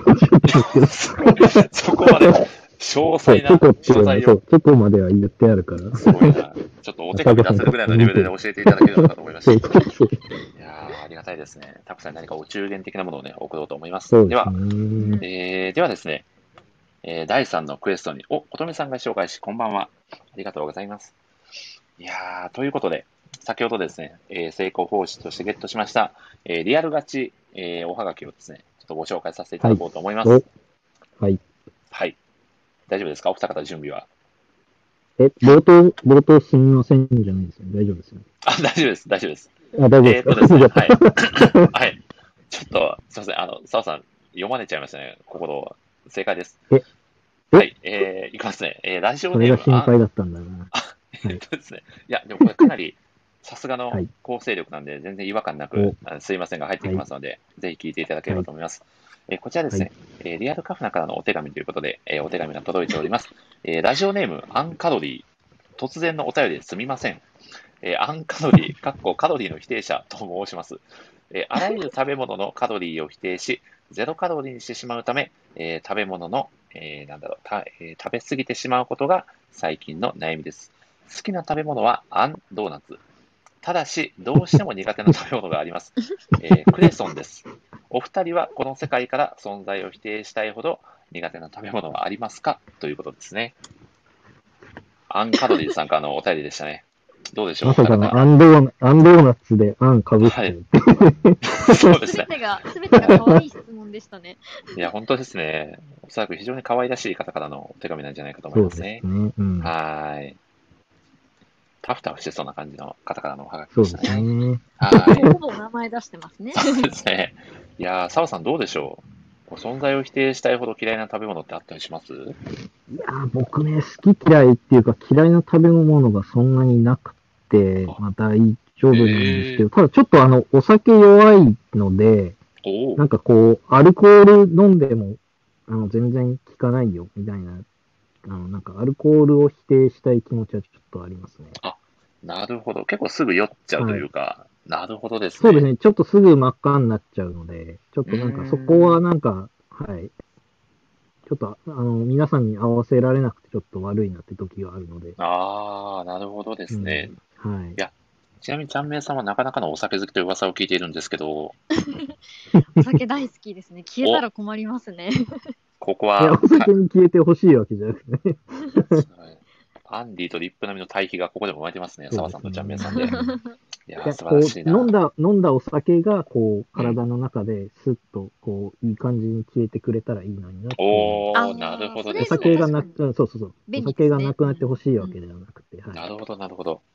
まあ、一緒に楽しめたらいいよねっていう感じですよね。そうそうそうお酒の席で。うんうんうん味が嫌いな食べ物は、今のところないですね。おー、すごいですね。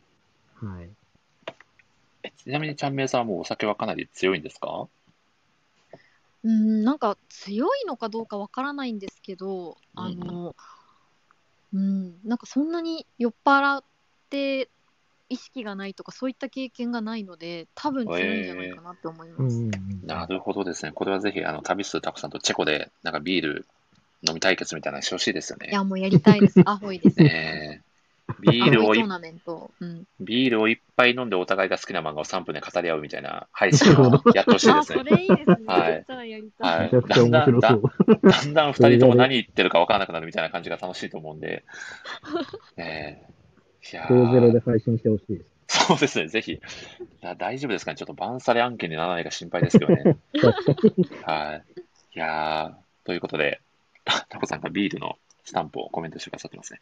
宮本さんが強いかどうかわからないは強者のセリフということで、いやおそらくちゃんめいさんかなりお強いのではないかと。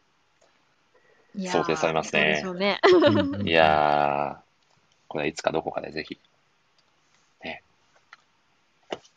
お酒でも飲み交わしたいところですね。ということで、ちゃんめいさんはいかがでしょそうですね。食べ物、うんうん私好き嫌いもないし、基本何でも、あのあら。虫とかじゃなければ全然食べれるんですけど、うああのなんだろうな、否定、あ最近なんですけど、期間限定で、ちょっとコーヒーの否定者になりたいなって思ってます。ら、ほなんか理由が、あの私、うんうん。めちゃくちゃコーヒー飲むんですよ、結構。う、おー、あの結構ひどひどい時というか、まあ、すごい時か、すごい時で、1日ではい。8, 杯ぐらい結構コーヒー飲んでた時期があって、すごい。もう、ほぼコーヒーですよね。なんか集中し。たいそうなんですよ。集中したい時に、なんかスイッチ入れるのがコーヒーみたいになっちゃってた時があって、なんか軽い依存症みたいになってしまって、で別に健康の被害はないないんですけどあのうんコーヒーを水と勘違いしてると、あの圧倒的な脱水症状で倒れるんですよ。あのコーヒーってあの利尿作用があるので。ああ、なるほど、なるほど。うんうんでなんか一回家に行って脱水症状になるっていう不思議な現象にあったのでそれ以来ちょっとコーヒー控えてるんですけどはい。やっぱ飲みたくなっちゃうんですよね依存性があるのかなのでうんちょっと控えるためにあの一瞬コーヒーの否定者になりたいなって思ってますおおなるほど。カフェイン立ちっていうことですかね。あそうですそうですうんうんうんうん。なるほどですね。結構その、今、今もやられてるってことですか？コーヒー立ちを。あもう今絶賛やってます1へー日3杯までって今決めてはいやってるんですけど、い、や飲んじゃいますね なるほど。え、それは集中したいタイミングは3回は来るからって感じですか？味も好きだから飲みたくなっちゃうっていう感じですかね？最初は味が好きだからだったんですけど、はい最近はなんかよしやるぞのスイッチをかけるのにコーヒーがないうんうんうんとなんかスイッチが入んないっていうなんか本当になるほど。あの薬的ななんかヤバめな存在になって なるほどきてたってアーカイブの声そうですね。いや、でもちょっと興奮作用もね、ありますからね。確かに。なのであの朝昼夜だけにしようって今やってるんですけどやなるほどっぱ合間合間についついゴリラが出てきてもう何も手につかないついつい、ついついゴリラが出ちゃうのもなかなかの大変なね、あれだと思いますけど、タコさんが Na zdraví という、これはチェコ語で乾杯を意味する言葉だそうですね。おお夏なんかかっこいいいですね。 Na zdraví、うんなんか知ってるとちょっとおしゃれですよね。うん。しかも元々の意味は健康にはいということなので、おおあなるほどはい。すごいいい言葉かそうですね。なんかチェコの、こう、なんか、フード的な、なんか良さを感じますね。なんかこの言葉を乾杯に選んでるっていうのが、なんか、確かに、いい国ですね。うん健康にいいからいくらお酒飲んだって大丈夫だろうみたいな素晴らしい、あ、そっち。なんかそういうニュアンスを僕は感じちゃいましたけど。そういうことか、そういうことか。いやー、さすがですね。うんなんか楽しくお酒飲もう的なあれなのかなと思ったりあ、でもそれはかなりあると思いますね。チェコ人にとってビールは健康食品とタコさんが。すごいですね。なるほどなるほどす。ごいな、うんいや、お国柄が出ますね、これは。いやー、素晴らしいな。ということで、そんなチェコの素敵なお話が飛び出したということで、いよいよですね、はい。えー、そうそう、アンサプライズを召喚しようかなと思っております。大丈夫ですかお二方？は。はいい。今回ですね、えー、ユーマ旅するタコさんの登場ということで、あのお方をお呼びさせていただこうと思います。はい。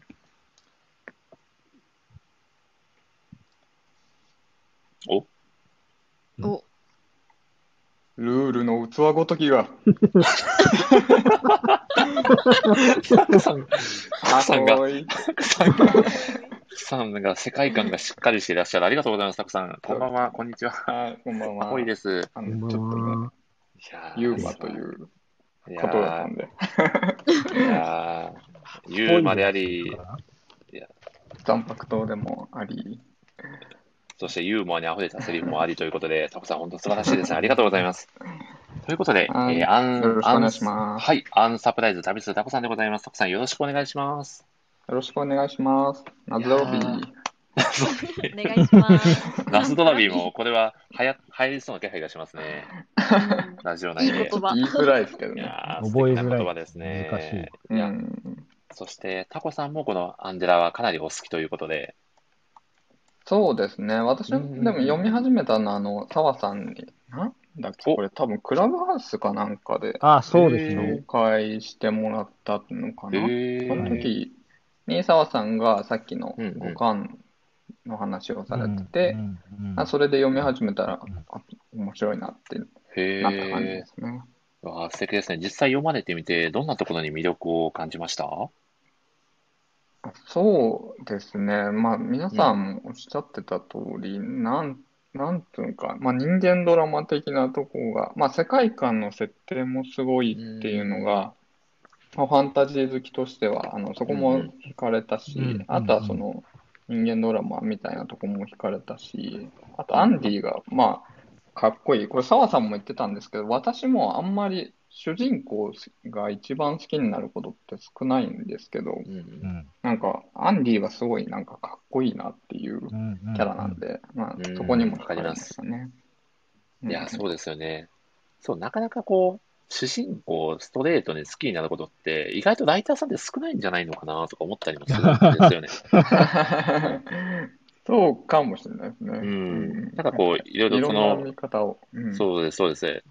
ちょっとこう、まっすぐ見ないというか、ちょっと斜めだったり、いろんな角度から見られる方が多いんじゃないかなと思うので、そうですね。なんか主人公だけじゃないんだよみたいなことをつい言いたくなっちゃう人たちでもあるかもしれないですね。うんそうですね。ただ、そういったそのライター陣もうなってしまうぐらい、このアンディという主人公に魅力を感じているっていうのは、これなかなかすごいことじゃないかなって思いますね。うんうんうんうんう。うんんそうですね。うん特にこのシーンが好きっていうのはありますか、タコさんは。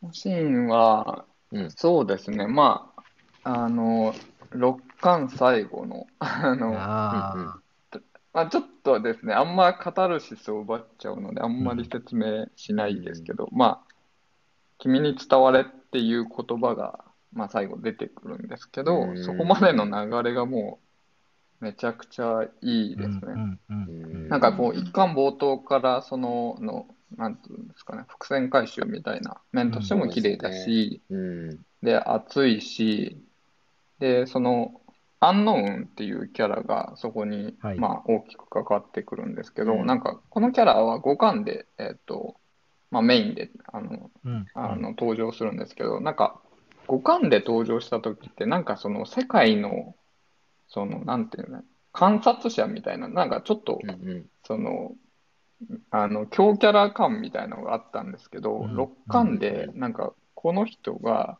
なんかすごい人間、その人生みたいなのうんがすごいわかるんで、なんか、あ、うんこっちか、みたいな、そのあ、ーなんていうかサイド、外から見てるタイプではなく、なんかすごい、あの、強キャラではなくて、この人にも、その、すごい人人生があって、こうやってきたんだなっていうのが、まあ、6巻最後にかけて、こう、怒涛に、怒涛の展開でこう、行く、あそこがすごい好きですね。うん。うんうんうん。いやー、いいね。最高だ。うん。これ、これタコさん、あの、あれですよ、定期的に言わないといけないやつなんで、タコさんもぜひどこかのタイミングで、はいわかりました。ちょっと覚えておきます。お願いします。お願いします。ちょっと頭の中にボタン用意しておきます。いいね、最高だ、ボタン。やる気スイッチみたいなやつですね。すごい。いやー、素敵ですね。ちなみにキャラクターで言うと、そのアンディはもちろんお好きということだったんですけど、その他にこのキャラも魅力的だなと思うキャラっておられますか？あ、そうです。まあ、さっきの、そうですね、うんアンノーンが多分、その、次に好きかもしれないですね。うんお生き方、そのさっきのシーンともつながるんですけど、ー。うんうん。なん、なんつうかな？うんえーっと、さっきその森さんとか澤さんがその、あの、死の話をしてたと思うんですけど、フーコとアンディの。はい。うんなんかこの最後の、6巻の最後のシーンってそこともなんかリンクしてて、なんかそこであ、そうですね。うんうん。そう、たとえ誰にも見てもらえなくても、彼のことを覚えてくれる人がいる限り、彼はそこにいるのですっていうセリフがあるんですけど、これってそのフーコの忘れなければ人は死なないっていうのと、まあリンクしてる。で、その、こうんのアンノーンは、まあそのフーコの言葉の前に、アンディがその、えっと、死ぬのは考えることをやめた時だっていうことを言うと思うんですけど、アンノーンっていうのはそのずっとそれをやってきて、そのアンディの生き方をしてる。だから一人でずっと頑張ってか考えて考えて考えて頑張って、こう、そこでようやくヒーローにたどり着いて、まあそこでああいう感じになっちゃうんだけど、でもその先にあるのはフーコーの言葉で、その、あの、忘れられない存在になるっていうので、そのアンディとフーコーのこの流れが、を、なんか、そのまま実現してるのがアンノーンかなっていうお気がしていて、うん。なんかそこの流れもすごい綺麗だ、綺麗だし、かっこいいなっていううん。感じですね。いやー、素敵ですね。タコさんどうですか？そのじ自分のあ語りを自分で振り返ってみて、どんな心境ですか？そんな言わせ方あります？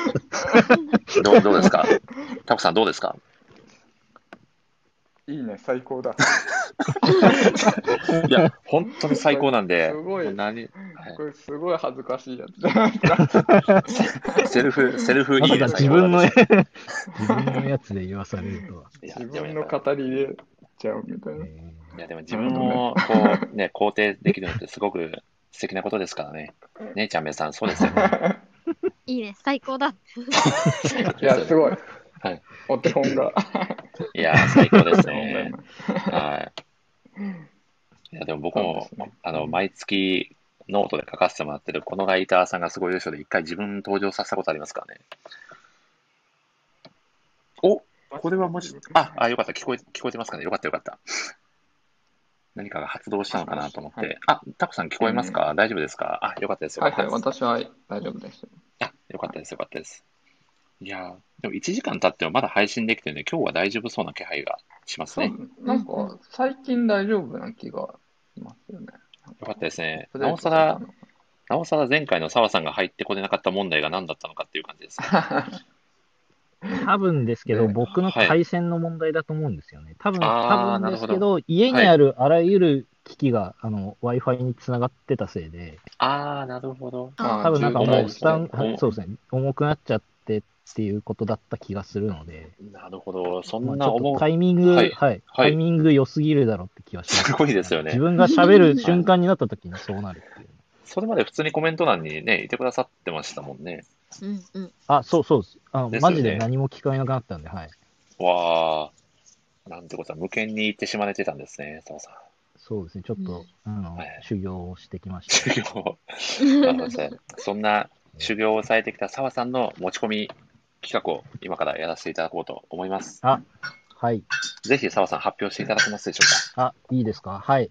えーっと、まあ、アンデラの話だけをしてもいいかなと思ったんですけど、まあ、あのーせっかくタコさんにもあの来ていただいて、まあ、他の作品でもあのみんな好きなものがあると思うんですけど、か。うんうんえーっと、まあ、あのー今回のアンデラのテーマのその否定者っていうところに絡めて、うんうん。なんかあの、なんだろう、作品の読んだ中ですっごい悪いやつっているじゃないですか。ああ、こいつもう救いようがないうん悪いキャラだなとか、まあなんか、さらっと読んだ人だと、なんか悪いまんまの印象のキャラっていると思うんですけど、なんか、そのキャラが悪いやつだけじゃないよっていうのを、なんか、あえて否定するみたいなのも、なんか面白いかなと思って、なるほど。なんか、はい、うんうんうん。あの、漫画好きの我々だからこそ、なんか、悪役を否定するみたいなのをちょっとやってみたいかなと思って、なんか、他の作品から挙げてもらって、で、なんか、なるべくみんな知ってそうな、有名な作品から挙げてもらえるとみんな、あーってなると思うので。なるほど。共感しやすいってことですよね。そうですね。はい。なるほどですね。はい。だ誰、もう澤さん、もうお好きに指名いただいて大丈夫ですよ。あ、なるほど。そ、そうですね。す 僕からやった方がいいのかな、そしたら。じゃあ澤さんご自身から、はい、そうでお願いします。すね。はい。お願いしいます。いや、ちょっとね、今日は、今日はブリーチの話しないぞと思ったんですけど、これはするパターンの、するパターンですね。そうですね。いや、有名な作品っていうと、やっぱり僕の中ではブリーチになってしまうので、まあ、ま、もう何の否定もできないですよ、それは。そうですね。まあ、ブリーチだと、まあ、いろいろ考えた結果、なんか、はい。アイゼンって結構最後まで読むと、あれなんか、味方してくれたし、いいやつじゃないって思ったので、はい。僕は、あうの、ん。多分、はい。結構読者も嫌いな人が多い、あの、月島さんをちょっと語りたいかなと思って、おー。あの、いちごのの、おかげ。はい、そうそう、月島さんのおかげって、あの、いちごの関係者全員にこう、能力をかけて、こう、いちごの妹とかも、こう、月島さんの味方につけて、こう、いちごのことを精神的にボコボコにしたやつなんですけど、まあ、あの、なんだろう。今、タコさん言ってくれた通り、あの、月島さんのおかげって言われてて、あの、全く一コマも出てきてないのに、こう、なんか、イチゴが死神になれたのもそうだし、なんか、ルキアがソウルソサイティに囚われた時に救い出したのもそうだし、あの、アイゼンを倒したのも全部月島さんのおかげだっていうのを、こう、なんか割とネタ的に言われていて、あの、まあ、その通りなんですよね。なんか、こう、月島さんいなかったけど、全部月島さんのおかげになってるのが面白いみたいなのがあると思うんですけど、ですっげえ実際悪いやつで、イチゴにもあの嫌われて、あの、イチゴが殺すって人間に対して言ったのは月島さんだけなんですよね。あの、イチゴって18歳の男の子で、しかも現実的な舞台なので殺すって言ったら多分ダメだと思うんですけど、イチゴ月島さんにだけはあの殺すって言っちゃってて、っていうぐらい、こう、あの、イチゴっていう、あの、割とまっすぐな少年をボコボコにした月島さんなんですけど、あの、最後に、あの、イチゴの一番強い武器が壊されちゃったのを月島さんが直してくれて、で、まあ、そのおかげでラスボスに勝てたみたいなところもあるんですよね。だからなんか最最後だけ本当に月島さんのおかげでラスボス倒せたことになってて、なんかそこの言葉遊びをなんかこう、逆転させてるのがすごい面白いなっていうのと、なんか本当に最後だけは月島さん助けてくれるっていう、なんかこう、いちごの中でもちょっと印象良くなったかなっていうのがなんか面白いので、っていう、こうなんか月島さんを押すと、なんか僕が月島さんに操られてるみたいになっちゃう。挟み込まれてるかそうもしれない。そうそうそう。確かに。そうなんかブリそうそうそう、ブリーチが無事に終わったのは月島さんのおかげみたいになっちゃいますけど、なんかこう、実は悪いやつじゃなかったよねっていうのがなんか、なんか最後の最後でスッとなるし、一応なんか小説版でも出番があって、そこではなんか普通にいいやつっていうか、なんか面白いお兄さんみたいになってるので、なんか最後の最後に月島もちょっと救われたかなっていうところではなんか、月島さんが悪い印象で止まってる人はちょっと最後まで読んでもらうと面白いことが起きてるよっていうのをちょっとネタバレも含みつつですけど、紹介させていただきました。うんおおお確かに。月島さん、あんまりいい印象は持たれー。ない。確かに、そうですね。そういう印象はないですね、確かに。そうですね。うんっていう感じで、なんかこう、なんだろう。なんか僕だとちょっと設定も込みで語っちゃいましたけど、うんうんなんか、すっごい悪いんだけど、実は、あの、一瞬だけ書かれたこのシーンですごいいいことしてるとか、なんか、こいつとの関係だけはそうは言ってもなんか、見逃せないよねみたいなのがあったら、そういうのでも全然いいので、なんかそういうのをこう語っていただきたいなと思うんですけど、一応事前にこう、ふわっとやりますよっていうのは伝えさせていただいてたんですが、そしたら、えっ、と、次、ちゃんめいさんにお願いしてもいいでしょうか？はい。ちはいょっと。今、いいね最高だって言おうかお迷ったんですけど、内容がすぎてそれ。あの、はいにしました。はい。はい。そうですね。えっ、と、私が、えっと、ただの悪役じゃないよって否定したいのは、あの、今、あの、もう大人気のね、あの、涌井健先生の、あの、東京マンジリベンジャーズにうん登場する、えっ、と、木崎テスタくんです。はいおー。ああ、確かに嫌なやつ。めちゃくちゃ、めちゃくちゃ悪いやつだなって思ってますけど。うんすごいなんか今、タコさんが、なんか天沢誠治じゃないや、耳すまのしずくちゃんみたいな、わかります？このネタ。嫌なやつ、嫌なやつみたいな。ああ、なんか、あ、聞いたことある。聞いたことある気がする。ジブリネタを、はい。続けます。はい。すいません。そう、とにかく、木お願いします。崎はね、はい。過去を、過去を改変しましょう。はい。過去ね、そう、変えますよ。リベンジですよ。これがリベンジです、私の。はい、まあ、きせあの木崎はあのどんだけ嫌なやつかというとあの基本的に自分の手を、まあ、汚さずに全部人に喧嘩とか、あと本当に高校生かって言いたくなるぐらいあの殺害を指示したりとかする結構とんでもないやつなんですよね。うん、で、まあ、頭がいいっていうね、その頭脳明晰さゆえに、そこまで上り詰めて人を操ることができるっていうのがあるんですけど、まあ、あのそもそも木崎ってなんでこんなやつになっちゃったんだっけっていうのを読み解くと、あのまあ、竹道主人公がいてその竹道の彼女の、まあ、ひなひなのことがまあずっと好きなわけなんですよね。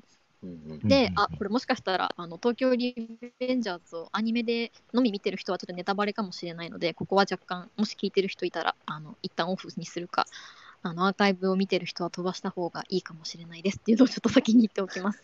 で、あの、て妃は、あの、まあ、ひなのことが好きになってしまうんですけど、そのひな自身は竹道のことが好きなんですよね。で、どうやったらそのひなが自分のことを向いてくれるかと思った時に、妃は、あの、竹道みたいになればいいんじゃないかっていうふうに思うんですよ。で、うんまあ、竹道って結構幼少期から、あの、自分弱いくせにあの俺はヒーローだみたいな感じで弱いのにあの強い人に立ち向かうみたいなそういうガッツがある少年だったんですよ。でなんかそういった竹道の行動を見てもう自分も竹道みたいにそういう、まあ、不良になってなんか強くなるでなんかもうヒーローになればそしてなんかひなが自分のことに自分のこと好きになってくれるんじゃないかみたいな感じでそれが全部きっかけなんですよね。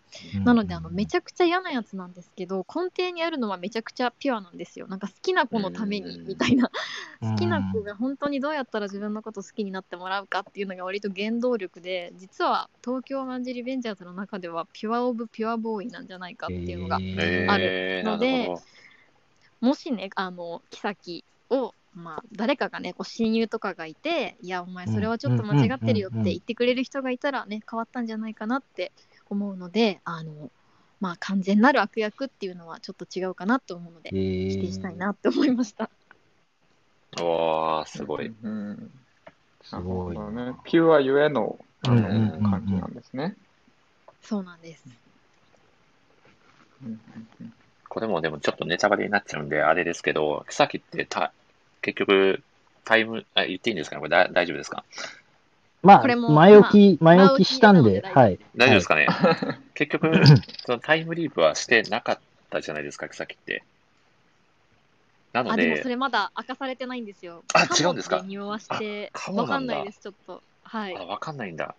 なんかこう、描わか描写の中では、ね、ずっと努力してあそこまでの地位に上り詰めたんだみたいな描かれ方もしてたので、まうんあ、ある意味努力の男ではあったのかなというのはすごく感じまうんしたね。うん。うんうん、うんそうですね。う、うんん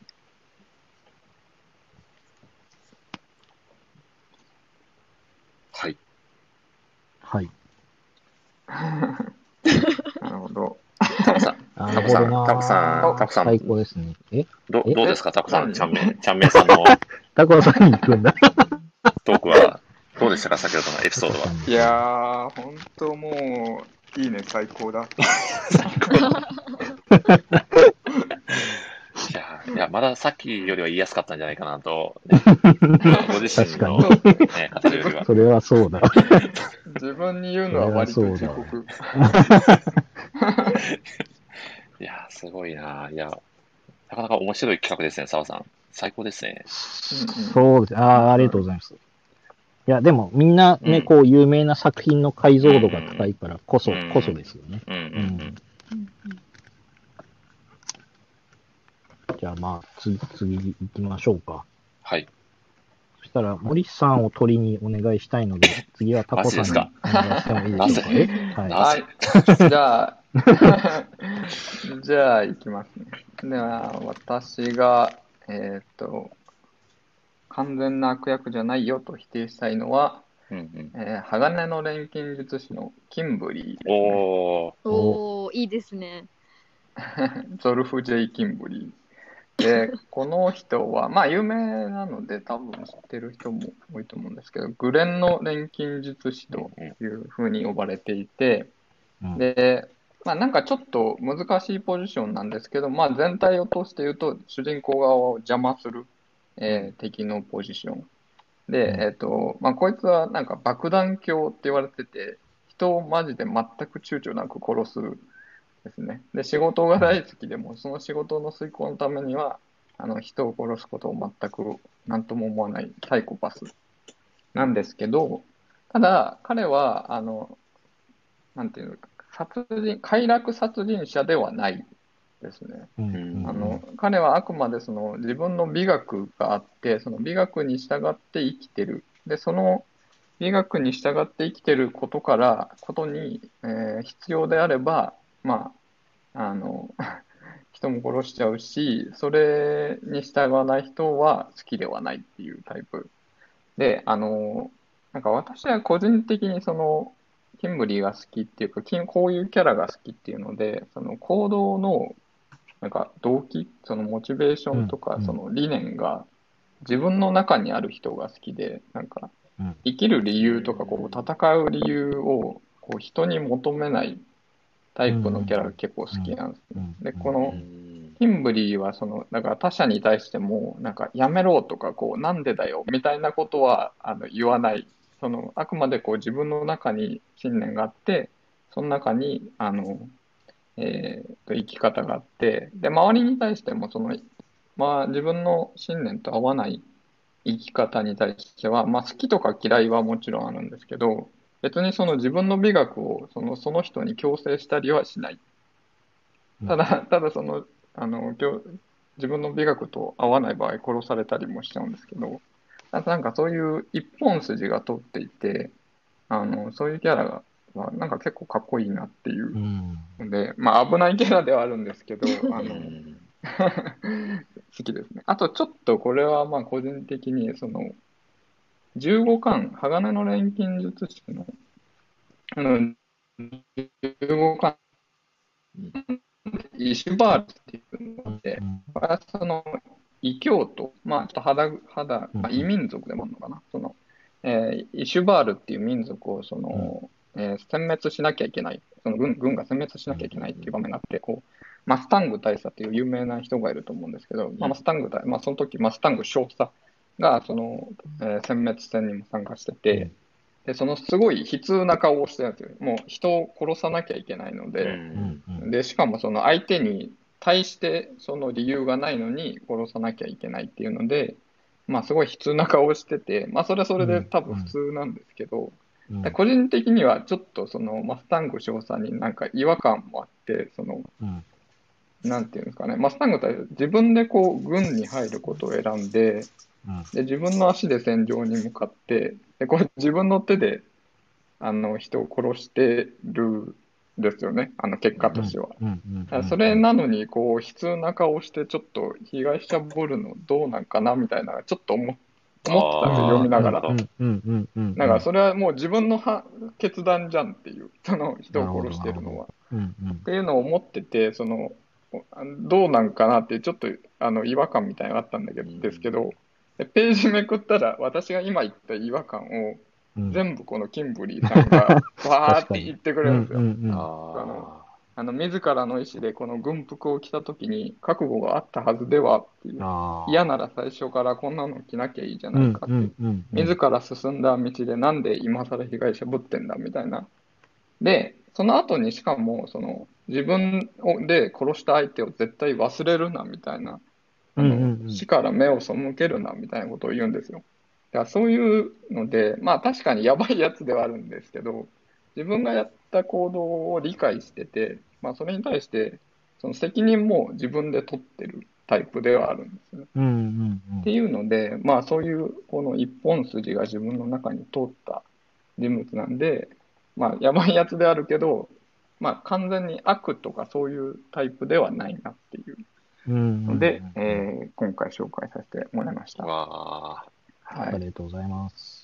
素晴らしいですね。澤さんいかがですか、タカさんのねおえ振る舞いに、もうすでに言ってくださってましたね。さすがだ。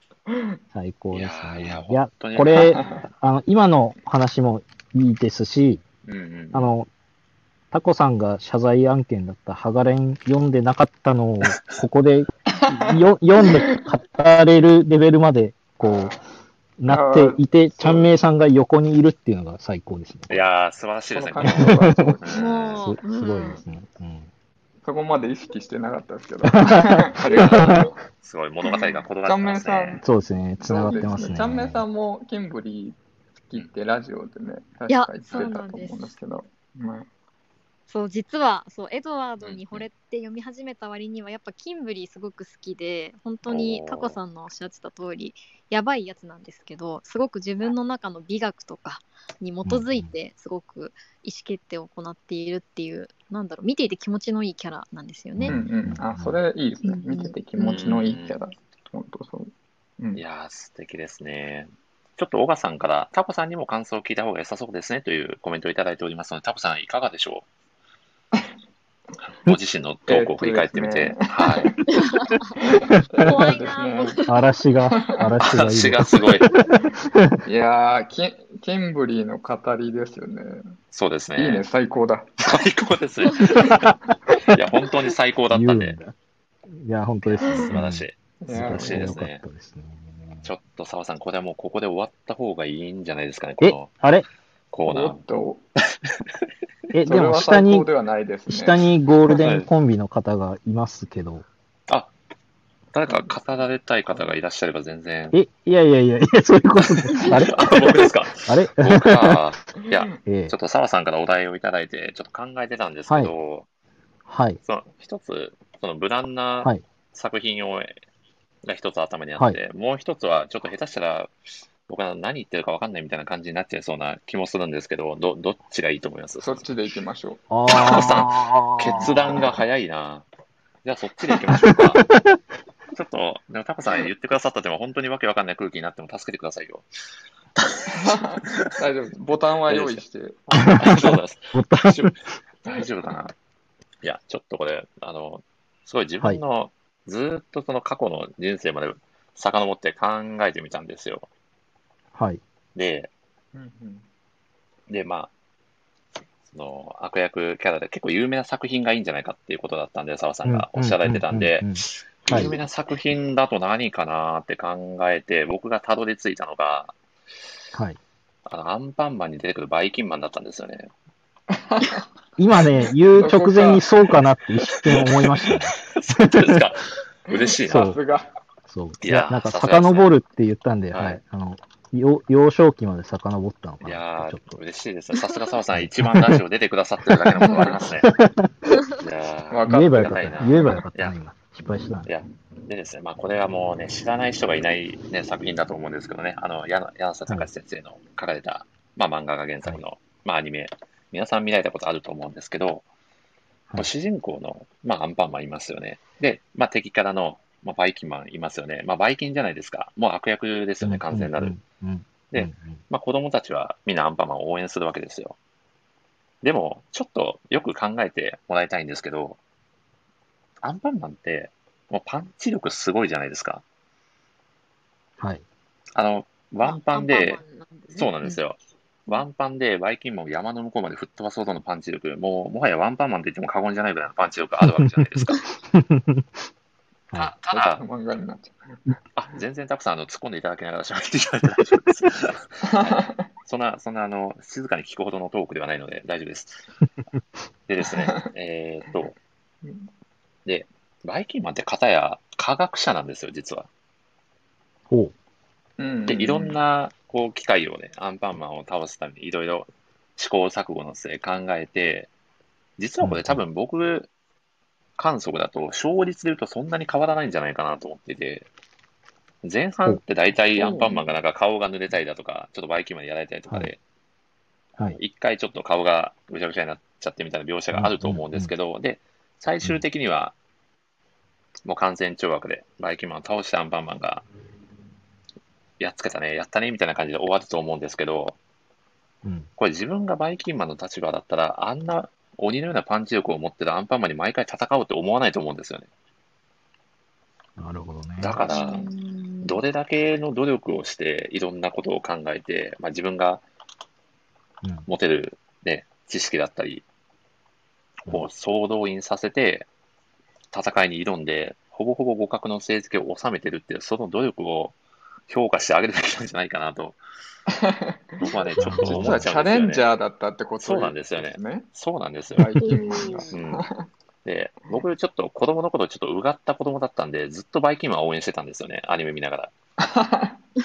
はい。なんかこ子供心にあんアンパンマンずるくないあんなパンチ一発ですぐ終わっちゃってみたいな、ちょっと思ってたんですよ。はい。なんかこう、なんなんでしょうね、こう、深読みしてますね。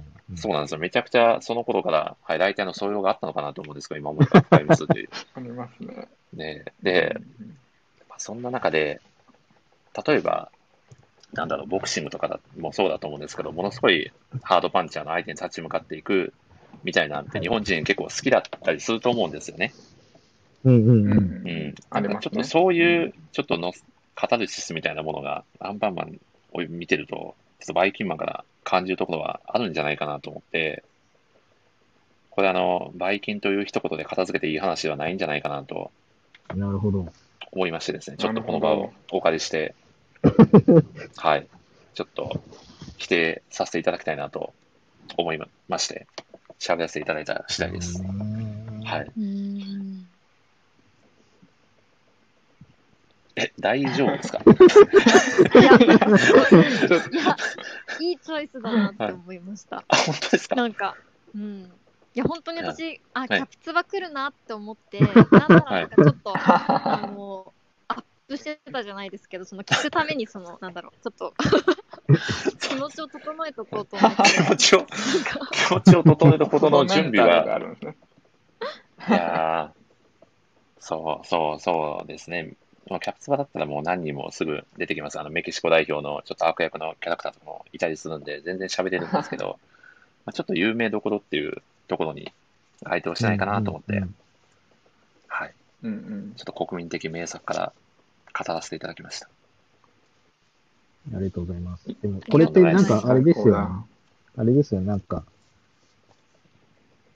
ちょっと若干入り組んだ話になっちゃいますけど、はい。じゃあなんかこう、流行ってるからってアンパンマンを見せたらいいのかみたいなことにもなりますよね。なんか、あー、なるほど。例えばなんか、うん森さんうん。にお子さんがいたとして、森さんが疑問を感じてたけど、でもなんか子供ってアンパンマンだからアンパンマン見せとけばいいよね、とはならないかもしれないじゃないですか。なんか、同じ疑問を子供が持ったらって考えるとなんか、え、アンパンマンがベストなのかなみたいなのはなんかあるかもしれないから、なんか考えた上で、こう、子供にね、何を見せたらいいのかとか、見せたらいけないのかみたいなのを。決められたらいいですよね。なんか。なんかこう、今めちゃくちゃ売れてる、あの、ジャンプの別の作品とかも、なんかこう、血が出るからちょっと見せたくないとかあるけど、でもなんか、まあ、さっきと逆の意見になっちゃいますけど、周りの子みんな見てるのになんか、血が出るって聞いてるから見せないとかって。で、なんか親御さんが見たら面白いかもしれないし、こう、教育的にいいところもあるかもしれないから、なんか見せれるとかっていうのもあるのかなって、ちょっとうん。深い、深い話子育てのうん教育とかーの そうですね。自分でアンパンマンの話しといてなんですけど、ここまで深い話 全く想像もしなかったんで、澤さんありがとうございます。いやーありがとうございます。あの、もう一個の、あの、無難な方はぜひ、あの、雑談会でやりましょそうですね。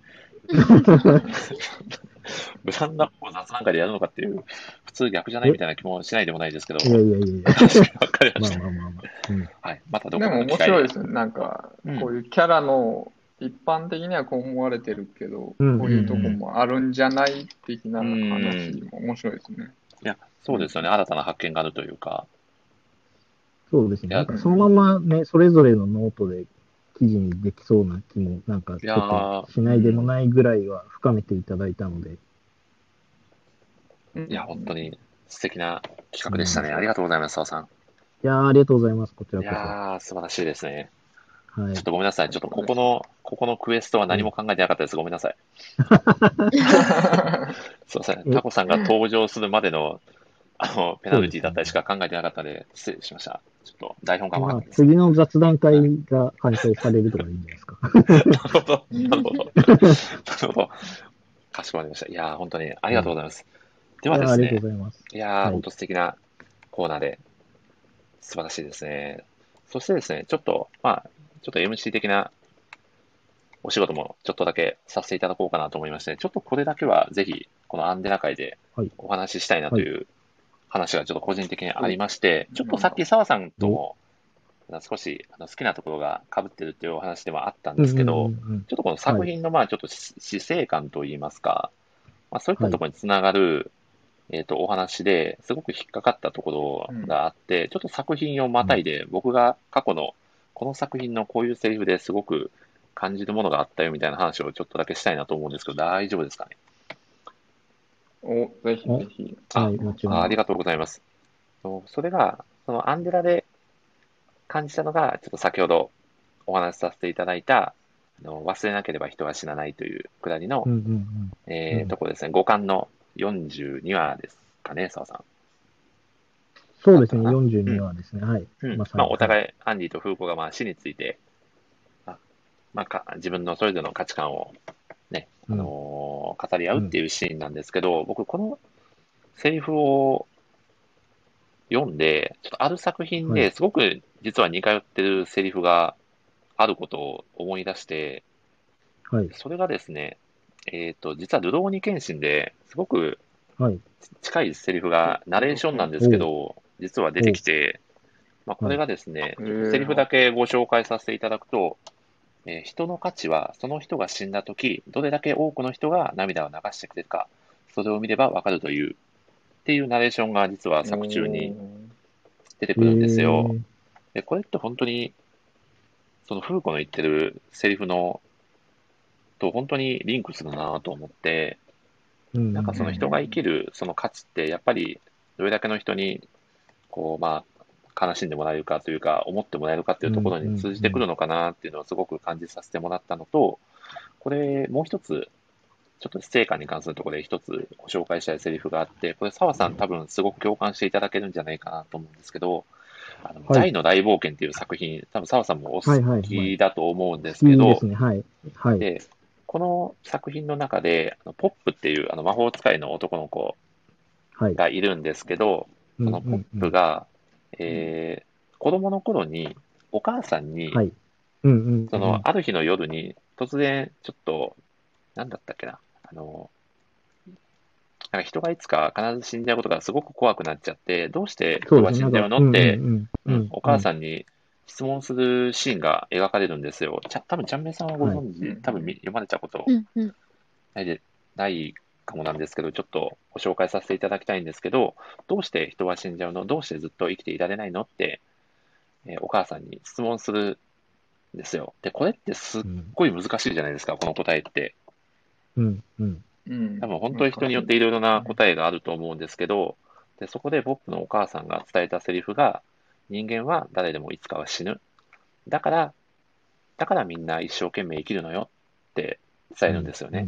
うん。宮尾さんも、ああ、いいシーン、小川さんも最高のシーンと言ってくれる、くれてるんですけど、うんまあ、これがそのポップの回想シーンかなで描かれてたと思うんですけど、うんうんで、うんまあ、この回想との流れで、あのバーンっていうあの大魔王、もう強大な存在がいるんですよね。で、まあ、魔物なんですごい寿命も長くて、まあ、それの魔物に比べたら人の人生なんで、本当一瞬、ちっぽけなものって思われるような感じだと思うんですけど、ただそれでもポップは、この大魔王に向かって、ちょっといいセリフを言うんですよ。それがですね、あんたらみてえな雲の上の連中に比べたら、俺たち人間の一生なんてどのみち一瞬だろう。だからこそ、結果が見えてたってもがき抜いてやる。一生懸命に生き抜いてやる。残りの人生が50年だって、5分だって同じことだ。一瞬だけど、閃光のように眩しく生き抜いてやる。それが俺たち人間の生き方だっていうセリフがあるんですけど、澤さん、これもめちゃくちゃ良くないですか、このセリフ。いやー、いい。いやー、そうですね。多分、あの、大の大冒険読んでる人って、うここ一番好きっていう人、多分、いや4割ぐらいいるんじゃないかなって。はい。いや、もうめちゃくちゃいると思うんですよ。めちゃくちゃだから、こう、漫画を読んでて、ちょっとその、はい。なんかい生きるってどういうことなのかなみたいな一つの答えがここに詰まってるんじゃないかなと思っていて、はい。なんかそれを、そのアンデラを読読んだときに、なんかちょっとそのセリフがすごくフラッシュバックして自分の中で、ぜひちょっとお話しさせていただきたいなと思って挟ませていただきました。いやーありがとうございます。確かに。いいね、最高だ。あ、さんありがとうございます。いや、これこそですね、でも。今の正しい使い方だった気がする。ー最最高の使い時でしたね、今の。ありがとうございます。うん。いやーなので、あ、いいんでなんか。うん、なんか本当、なんか漫画読んでて、すごく、なんだろう、その世界に没入しちゃう瞬間って、こういうセリフが出てくる時なのかなって、感じましたねうんうんうん。う。うんん、はい。ちょっとアンパンマンの下りの後でこんな話をして、高低差がすごすぎて、落差。そうお前は一体何なんだみたいな、そうまあ、このね、まあ、これもラジオの一つの魅力ということで、そうですね。うん。はい、うんうん。語らせていただきました。では、タコさんどうでしょう？何か持ち込み企画的なものがあればぜひ。いや、ない、ない。ない す。いません。みんな用意していただいてて。あれなんですけど。おー、あ、そうだったんですね。台本にはタコさん持ち込み企画と入れちゃってるんで、だ大丈夫ですか？何か、何か質問でした？な、はい。な、なとある広告マンフリーさん、こんばんは。ありがとうございます。こんばんは。いやー、どうですか？何かご質問でも大丈夫ですし。あー、質問か。質うん問、どうしようかな。なんかあるか。えーっと、じゃあ、えーっと、うんうん、フーコーのセリフで、はい。これが終わるまで死んないなってあるじゃないですか。ああ。うーん、ろ君に伝われね、読んでて。六巻のセリフですよね。うんううんうん。そんな作品ありますか？っていうん。わー、ですね。私はもう、あの、あるんですけど。ちょっともういい、言わ、言わずもがなですよね。五感が出た的なのね。はいやはい皆さんありますかっていう。ー、いやでもこれ、でも僕、さ澤さんに関してはもう、多分澤さん死んでも言ってると思いますけど、この作死んでも言ってる。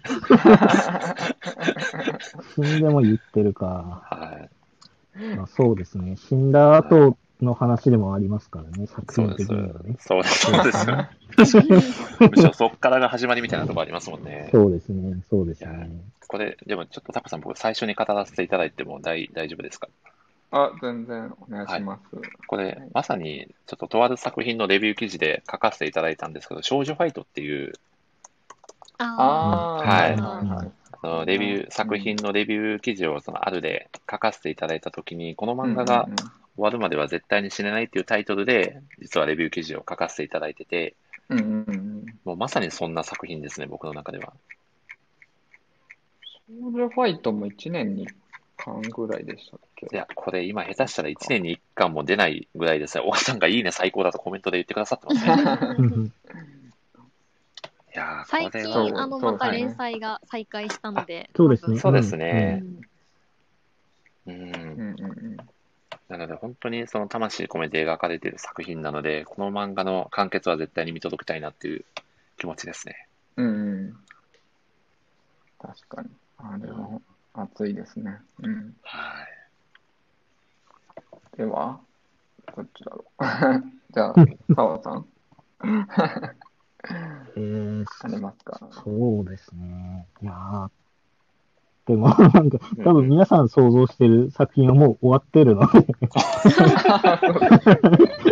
そうでしたね。確かにでも、澤さんの中では終わってないっていうう、あれもあるかもしれないですね。あーいや、それ、それはちょっとあんまり良く ない。終わってないですよね。いや終わってる終わってる。いや、でも、そうですね。うんまあ、久保太斗先生がもう書くのやめますっていうまでは、まあ、あの、言うて僕も、12歳ぐらいしか先生と離れてないので、うん。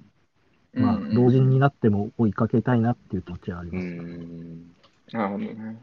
なんかもしかしたら漫画を読まなくなるタイミングって、うん、あるのかなって、あの、誰しもあるのかなと思って。ああ、なるほど。うん、でも、うんなんか、久保先生が書く作品については、最後まで絶対読みたいなって思ってますし、ううん、うん、ん。うん。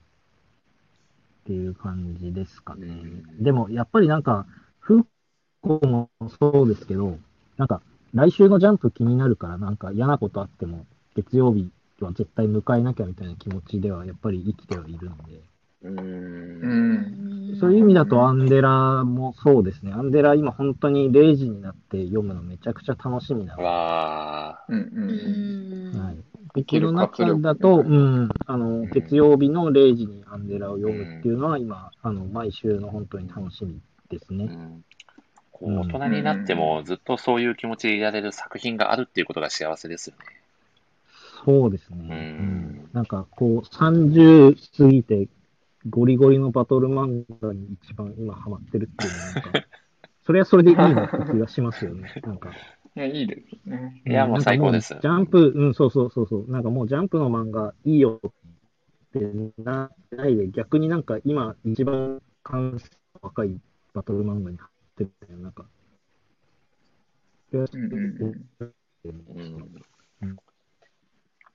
なるほどですうん。ね。いいですね。いや、もういいとしか言えないやつですね。つな、つながっていき。素敵ですね。ちゃんめいさんもなんかあります？そうですね、そう。今だとやっぱ東京リベンジャーズですかう。ね。うん。あれ、終盤に向かいき、向かったと思いきやって感じなんですよね、きっと。単行本だと割と終盤かなと思いきや。そうですね、単行本だうとん最終かなと思いきや、えっと、先々週号の週刊少年マガジンでやっと最終章開幕っていうのが明かされたので、やっと今から最後に向かいますっていう。今から最終章なのか。そうなんだそうなんですよ。うんうんうん毎週。あれは生きる活力と言っていいのか、ちょっと疑問なとこは、確かに。ちゃんめいさん、よく闇落ちしてるから。確かに。いや、そうなんですよ。展開次第でもう彼のね、様子次第でちょっともううん残りのね、週末の気持ちがね、変わるので。うんうんうんそうですねうん。速報レビューが出るたびに思いますね。ちゃんめいさんのコンディションはいかにって思いますね。いやー素敵ですね。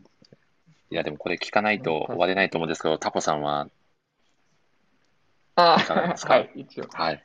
そうですね。私は、あの、図書館の大魔術師という作品を、まず、ずっと推していて、で、先週、えー5巻が出たばっかりなんですけど、えっと、まあ、大体1年に1回ぐらい、月刊誌で1年に1回ぐらいなんですけど、まあ、何巻になるか想像が全然できない作品。なんか続けようと思えばはい、いくらでもいけちゃう、い、いそうな感じの作品なんで、ちなみにどっかの媒体で先生がこれぐらいのボリュームを想定してますみたいなのって一回でも語られたことってあるんですか？ないですね。多分そもそもわ一回も多分インタビューとか受けたことないんじゃないかな、な。うんなんか、そうそう。だから全全然本当にわかんないです。うんうん。なので、まあ、生きて完結を見届けたいなって思うし、まあ先生もその、元気であの連載してほしいなっていう。んそうですね。書き込みとかが半端ないから、そうそうそう。1話にかかる先生の、うんうん、コストもコストが多分めちゃくちゃ高いんで、まあ、あの、できるだけ応援していきたいと思ってます。という感じですね。はい。最高ですね。タコさん、でもそんなタコさんにとって最高の作品である図書館の大魔術師をぜひ語る場があったらいいなと思いますよね。あ、そういう、そういう感じですね。めちゃくちゃ語りたいですよね。ちょっスムーズとぜひう、んぜひよかったらタコさんから告知をしていただければと。なるほど、その流れ、うまい。えーっとですね、えー実は、えー森氏ラジオの次の回なのかな？そうですね。で、えーはい図書館の大魔術師を、えー語らせていただこうという、えー回を設けていただくのでえーっと、それが、ありがとうございます、森さん。で、それがですね、はい6月19日ですね。ですね。えーはい。来週だ。時間は何時だ ?8 時だっけ？8時スタート、8時、日本時 ?8 間時スターのト。8時ですね。そうですね。はい。うんうんうん。6月19日土曜日の、えー20時スタートで、えーと図書館の大魔術師を、えー森氏ラジオで語りますと。でなんか私が一方的に語るというよりは、最近すごいあるライターさんとかも読んでくださってる方が多いので、えっと、いろんな人に遊びに来てもらいたいなっていうので、今呼びかけてて、まあ、実際参加してくれる人も結構いるので、そうですね。えー今コメント欄にいてくださってはいる宮尾さんと小川さんも、はい、来てくださうんるうんうん。予定ですので、という、皆さんでぜひという語れたら。ワイ知らなかったけどコメントしてる、宮尾さんが、そうですね。そうわざとらしいにも程があります。え、そんな場があるんですか宮尾さん。さすが、さすがのノリ。いやありがたいとですねいうことで、なんか、ワイワイね、みんなでやれたらいいなと思ってそうでます。すね。そうですね。ちょっとはい僕とタコさんでね、前説みたいな感じで1時間ぐらい前から喋ってもいいかもしれないですね。わわ全然、全はい然ありですね。いくらでも語れますもんね、この作品は。いや、いくらでもいいけますよ。やー、今回、ちゃタコさんのあるで書かれた記事、めちゃくちゃ伸びてますよね。タコさんごいやす本人のごいですよねツイートもそうですけど、そうですねなんか、あの記事を引用してツイートしてくれてる方もめっちゃ増えてます。そうですね。あれうん結構、うんうんそうそう、リツイートも多かったし、うんうんうんその別になんか先生とかにリツイートされたわけでもないのに、結構みんなすごいな。それは、シェアしてくださってるしう、うん引用でその、えーツイートしてくださってる方がかなりいたんで、そうですね。なんか、この記事すごいって、うん、言ってそうですよねありがてえなと。うんはい。ライターさんもね、皆さはん、すごい記事と、ね、コメントをしてツイートされてる方が何人もいて、うん、うん。よかったです、書いて。いや、すごかったですもう。ん。うんまあ。あのボリュームが、なんかこう、発売日に間に合ってるのがすごいですよね。まあ、あれも、そう、あれ実は、あの、なうん。1年前に1回やろうとして、4巻の時に、はい。1回ちょっと間に合わなかったり、なんなりで、ちょっと挫折したっていうのもあっえて、ー、まあ、今回はちょっと頑張ってやろうっていうのも、まあ、なんで、その時の下地みたいのがあったのもあるんですけど、今回はちゃん。と、あの、発表できてよかったですねい。やー、すごい。うん。ん。いやー、素晴らしいですね。そうそう。あの、う、嬉しかったのが、その、あるの、えっと、ウェブ版のトップページに、こう、バナーあるじゃないですか。うんうんうん。あそこにも載ってて、あそこって基本インタビューとか、なんか企画系のしか載ってないんですけど、うんうんうん。なんかあそこにも載せていただいたんで、なんかすごい良かったなっていう。うん、と思いましたうん。書いてよかったですね。そうですね。はい、私すいません、もなんか、はい。僭越ながらなんか記事した記事でご紹介をさせていただきました。あ、そうそうそう、森さんもありがとうございます。ちょっと、あちょうど販売、あ発売に合わせて、あの、昔のレビュー記事をシェアしてくださったんで、いやー、素晴らしかったですね、もう。いやーなので、ぜひ19日にはいろいろ語れればと思いますので、はい、よろしくお願いしま、す。はいよろしくお願いします。すみません、アンデアンデラ会でこんな、あの、紹介をいや、全然大丈夫です。はいまあ、いろ結構いろんな作品の話出てきてるので、全然大丈夫だと思います。そうですね。うんうんうん。はいアンパンマンとか出てきてるので、全然大丈夫だと思います。い。やー、ということで、どうでしょう？皆さん、そろそろいい時間になってきたのかなと思いますので、うんうんうん。はい、最後に皆さんにお決まりのご質問をさせていただきたいと思います。えーあなたにとって、アンデッド・アンダックとはどんな作品ですか？というご質問では、どうしましょうかね。ちゃんめいさんからお願いします。はい。えっ、と、うん大人になった元、えっ、と、週刊少年ジャンプ読者に読んでほしい一作になります。あー、素晴らしい。おー、いいいいですね。まあ、うん理由はちょっと冒頭でお話しした、ただの異能力バトル漫画かと思いきや、実はそのかなり緻密なバトル戦になってるので、あの大人も楽しめるような、本当にね、深いストーリーっていうと、なんかすごく稚拙な感じもするんですけど、あの本当に読む読めば読むほどハマっていくうんうん作。品だと思うので、ぜひ読んでほしいです。いやー、素晴らしいコメント、ちゃんめいさん、ありがとうございます。いやー、素敵でしたね。いや、本当に、もう何回も言いますけど、最高ですね。そう。何回言われたんですかね、今日。何回言ったし、何回言われたし、みたいな感じですよね。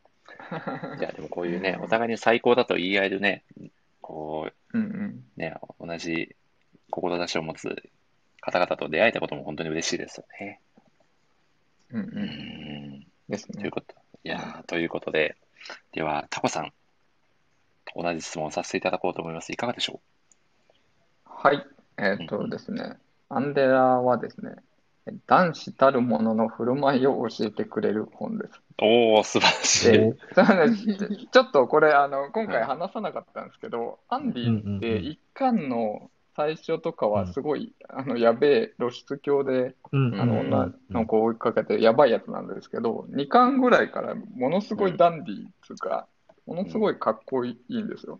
で、うん振る舞いとか、なんか、いいじゃねえか、80点だって言って、でもこう姿勢を良くしたら100点だよみたいな、なんかうん。セリフとか、なんかすごい。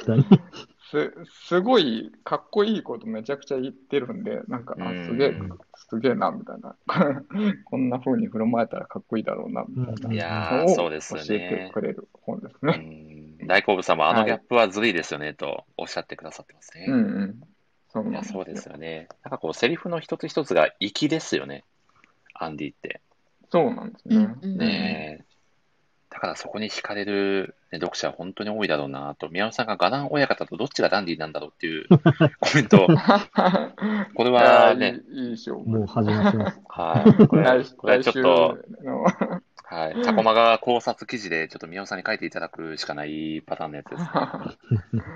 いやー、楽しみですね。ちょっとタコさん、うんこの図書館会までに、タコマが記事をもう一個ぐらい寄稿したい気持ちですね。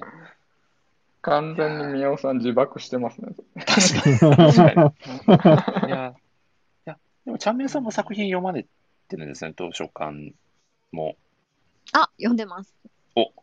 タコさん、これもしかしたら、なんか、はい。はいちゃんめいさんがあタコマガに。寄稿してくださる可能性もあるっていう大丈夫、大丈夫ですか？いや、全然、あの、あの、エブリワンウェルカムなんで。いやなんかそうなんですよ。あの読んでるんですけどなんかいまいちその皆さんすでに書かれていうんうんうんうんるその考察とかあとまあ他の記事とうん。なんか違った切り口で語れるものとかキーワードが自分の中でまだ見つけられてないからあの唯一ちょっとトライしてない記事なんですけど、あのタコマガに入れさせていただけるならちょっと気合い入れて 書きます。おー。いや、ぜひぜひぜひはい。また、なんか多分、ちゃんめいさんとか多分見た、見方がちょっと変わるのかなっていう気もするんうんうんうで、なんか小川さんとか、私とか森さんとかはい。と、なんかそれはそれですごい楽しみですね。そうですね。あいや、めちゃくちゃ楽しみ。ビジネス記事を すごいガナン親方とビジネスどんどん宮尾さん宮尾さんでもほ、ほぼすべての宮尾さんがコメント欄に来てくださったラジオ会で、その作品かけるビジネス記事を依頼されているので、めちゃくちゃ大変だと思いますけどね。うん書かなきゃいけない記事のストックがえらいことに。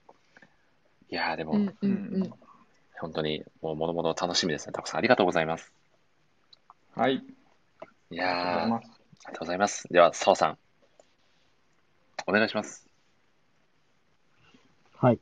そうですね。いや、僕も繰り返し言ってる通り、今のジャンプって、あの、人気な作品多いんですけど、本当にまだ1年ちょっとしかやってない作品なんですけど、一番楽しみで、なんでかっていうと、毎週の、その、スピード感もそうだし、情報もギュッと詰まってるし、やっぱりその、同じぐらいというか、僕より好きな人もたくさんいるし、同じぐらいハマってる人も含めて、本当になんていうか、図書館の大魔術師と一緒ですけど、考察してる人たちも熱いんですよね。うーん。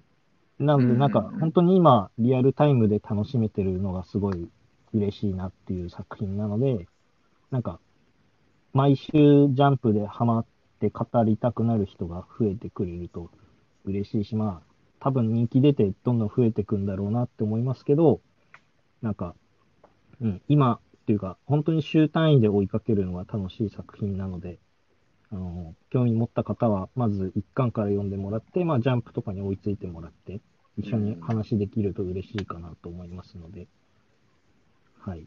そんな熱い作品なので、本当に今回、ね、最高の場を用意していただいた森氏さん、ありがとうございま あーとんでもないです。澤さん、ありがとうございます。はい。いや、ありがとうございます。そうですね。澤さんのお話を聞いてて思ったのが、やっぱりジャンプって、もう発売日が待ちきれないっていうもものだったなっていいうのは思い返していて、なんかそういう気持ちを大人になってもうん。はい。こう呼び起こしてくれる最高の作品がうんまさにアンデラなのかなって感じました。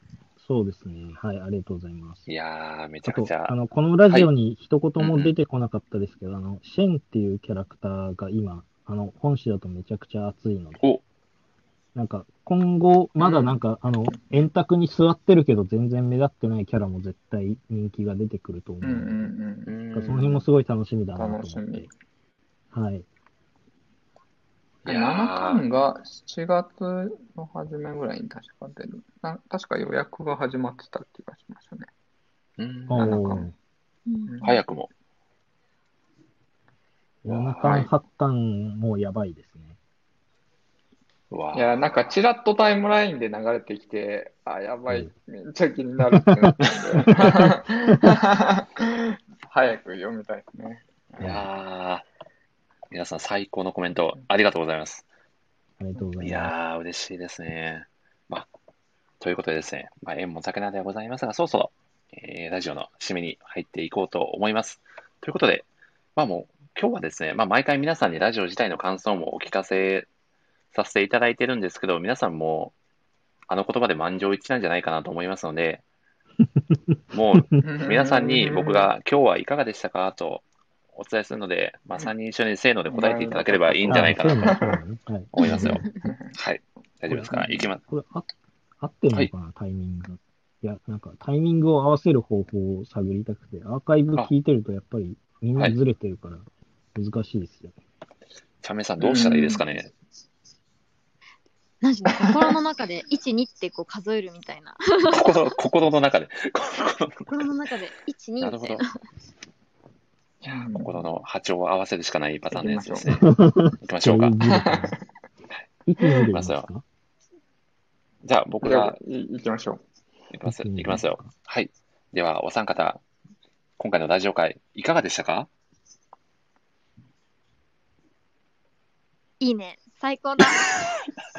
いいねあれすみません、せせーのみたいなのがあせるかと思って。だ誰かしらせーのって言った方がいいかもしれないパターンのやつですねこ。とですね。あ、宮尾さんもいいね、最高だと言ってくださってありがとうございます。あちょっとコメント欄のね、今、いちょってくださって皆さんもよかったらぜひ合わせてコとメントいただければと。僕だったんで、もう一回行きますか。いきます。はい。OK です。何事もなかったかのように、もう一回もう一回聞かせていただこうと思います。はい。いやー、では、えーお三方、今回のラジオ会、いかがでしたか？せーの。いいね。いいね。最高だ。最高だ。これ絶対ずれてるこれな。は、これは、おそらく、おそらく何回やっても合わないやつですよ、これは。予想通りですね。いや、でも、でも、いや、最高でした、でもい。や、最高でしたねいやありがとうございます。奇跡的に皆さん一致してましたね、ご意見が。ありがとうございます。いやー、本当最高でしたね。いや、ということで、澤さんが、まあ、結構、はい。かなり以前から、まあ、やりたいですと言ってくださってた回だったんですけど、本当にかなり素敵な回になったんじゃないかなと思いますが、どうでしょう、うんうんいや、なんか、ダブルゲストってスタートとか、あの、うんうんうん。い豪華な回だったのですごい嬉しいですね。や、本当ですよね。めちゃくちゃ楽しかったですね。そして、うんちゃんめいさんは、あ、あ、澤さんありがとうございます。ちゃんめいさんは、あの、ね、クエストもね、しっかり用意してきていただいてありがとうございました。こちらこそありがとうございました。はい。いや、いやでも僕、最初全くのノーヒントで行くのかなと思って、かなり焦りましたけど。いや、高難易度ノーヒント。でいけるかなって謎の記憶がしていました。いやめちゃくちゃいろいろ考えてたんですよ。キャプツバ好きだから、サッカー好きだから、手が使えないから、アンハンドとかだなとか、いろいろ考えてたんですけど、全く当たらなかったですけど、いや、本当に楽しい企画で、最高でした。ありがとうございました。いやー、そしてですね、はい。タコさん、今回は、あの、ユーマとしても、あの、登場していただいた ということで、そうすね。はい、そしてね、あの、アンサプライズというかなり難しい立ち位置でのご登場だったと思うんですけど、そのあたりはいかがでしたか？これなんかループしあの、いや、全然。はい、まあなんか、難しく、まあ全然普通に楽しんで、あの、はい、作品も好きだし、はい、4人でワイワイ語れて、いやー、はい、いいね、ね最高でした。いやー、嬉しいです。ありがとうございます。はいい。やー、そうですね、僕はもう、あれですね、クエスト失敗して、ユーマ縄文式時が出てこなかったのが本当に良かったなと思って、はい本当に良かったです。いどうなってたの？かやー、もう、かなりこ確う、ね、カオかなりスすぎる。カオス的な方向に行ってしまってたと思うんで、うまくまとまって良かったですね。いや、はい、皆様うん本当にありがとうございます。そんな感じでですね、このラジオでは、まあ、様々なライターさん方と、ただただですね、自分たちが楽しく、まあ、好きな漫画について語るという、ちょっとリスナーを置いてきぼりがちなラジオを展開しておりますので、まあ、次回はですね、タコさんと、まあ、WMC みたいな形でですね、図書館の大魔術司会を、うんうんうんえー6月のは19い日の20時からお届けさせていただきますので、タコさん、ぜひその際はよろしくお願いします。はい。はい。まあ、そして、しもし今回、あの、ラジオを聞いてくださった方よかったら、ツイッターなどで感想をいただけると非常に嬉しいです。実はですね、次回のゲストの方は初登場でございまして、もうすでに決まっておりまして、はい。実は、とある新人のあるのライターさんが出てくださることになっておりまして、ついにはい新人さんがはい。来ましたね。はい。また急に DM を送ってしまって、さぞかしびっくりされたんじゃないかなと思いますが、はい。快くご参加いただけるとのことなので、それは次回の図書館会のラストでお伝えさせていただこうと思っておりますので、またどんどんいろんな楽しみ。あの新しく参加されたライターさん方にも参加していただいて、より楽しい場にしていければいいかなと思っておりますので、はい。お三方も引き続きう、ん準レギュラーとしてご活躍いただければと思っておりますので、はい。はい、お願いしよろします。くお願いします。本当に本当にありがとうございました。ありがとうございまありがとうございましした。はい。では、えー最後にですね、えーではまた次回の放送でお会いしましょう。で、いつもはせーの、さようならなんですけど、どうしましょう、ちゃんめんさん、今回は。た。今日は、あでどもどうします？言いたい言葉があるんですよ。ああるんですねお疲れ、いや、あの、正解は分かってるんです。あの、お疲れちゃんなんだろうなって思ってるんですが、はい。あの、 Na zdraví って言葉が良すぎたので、はい。いけますか？覚えてます？これ ちょっと待ってください。コメント欄を振り。 Na zdraví ですね。はい。あ、かしこまりました。だだ大丈夫ですか？乾杯して終わるんですか？はい乾杯なのに終わるっていう面白い展開で、二次会始まるみたいな感じになりそうですね。あの、健康を祈ってみたいな。健康っていう意味なんでね。はいい。やかしこまりました。はい。あ、タコさんちゃんとコメントなんで、ありがとうございます。はい。じゃあ、 Na z draví で行きましょうかね。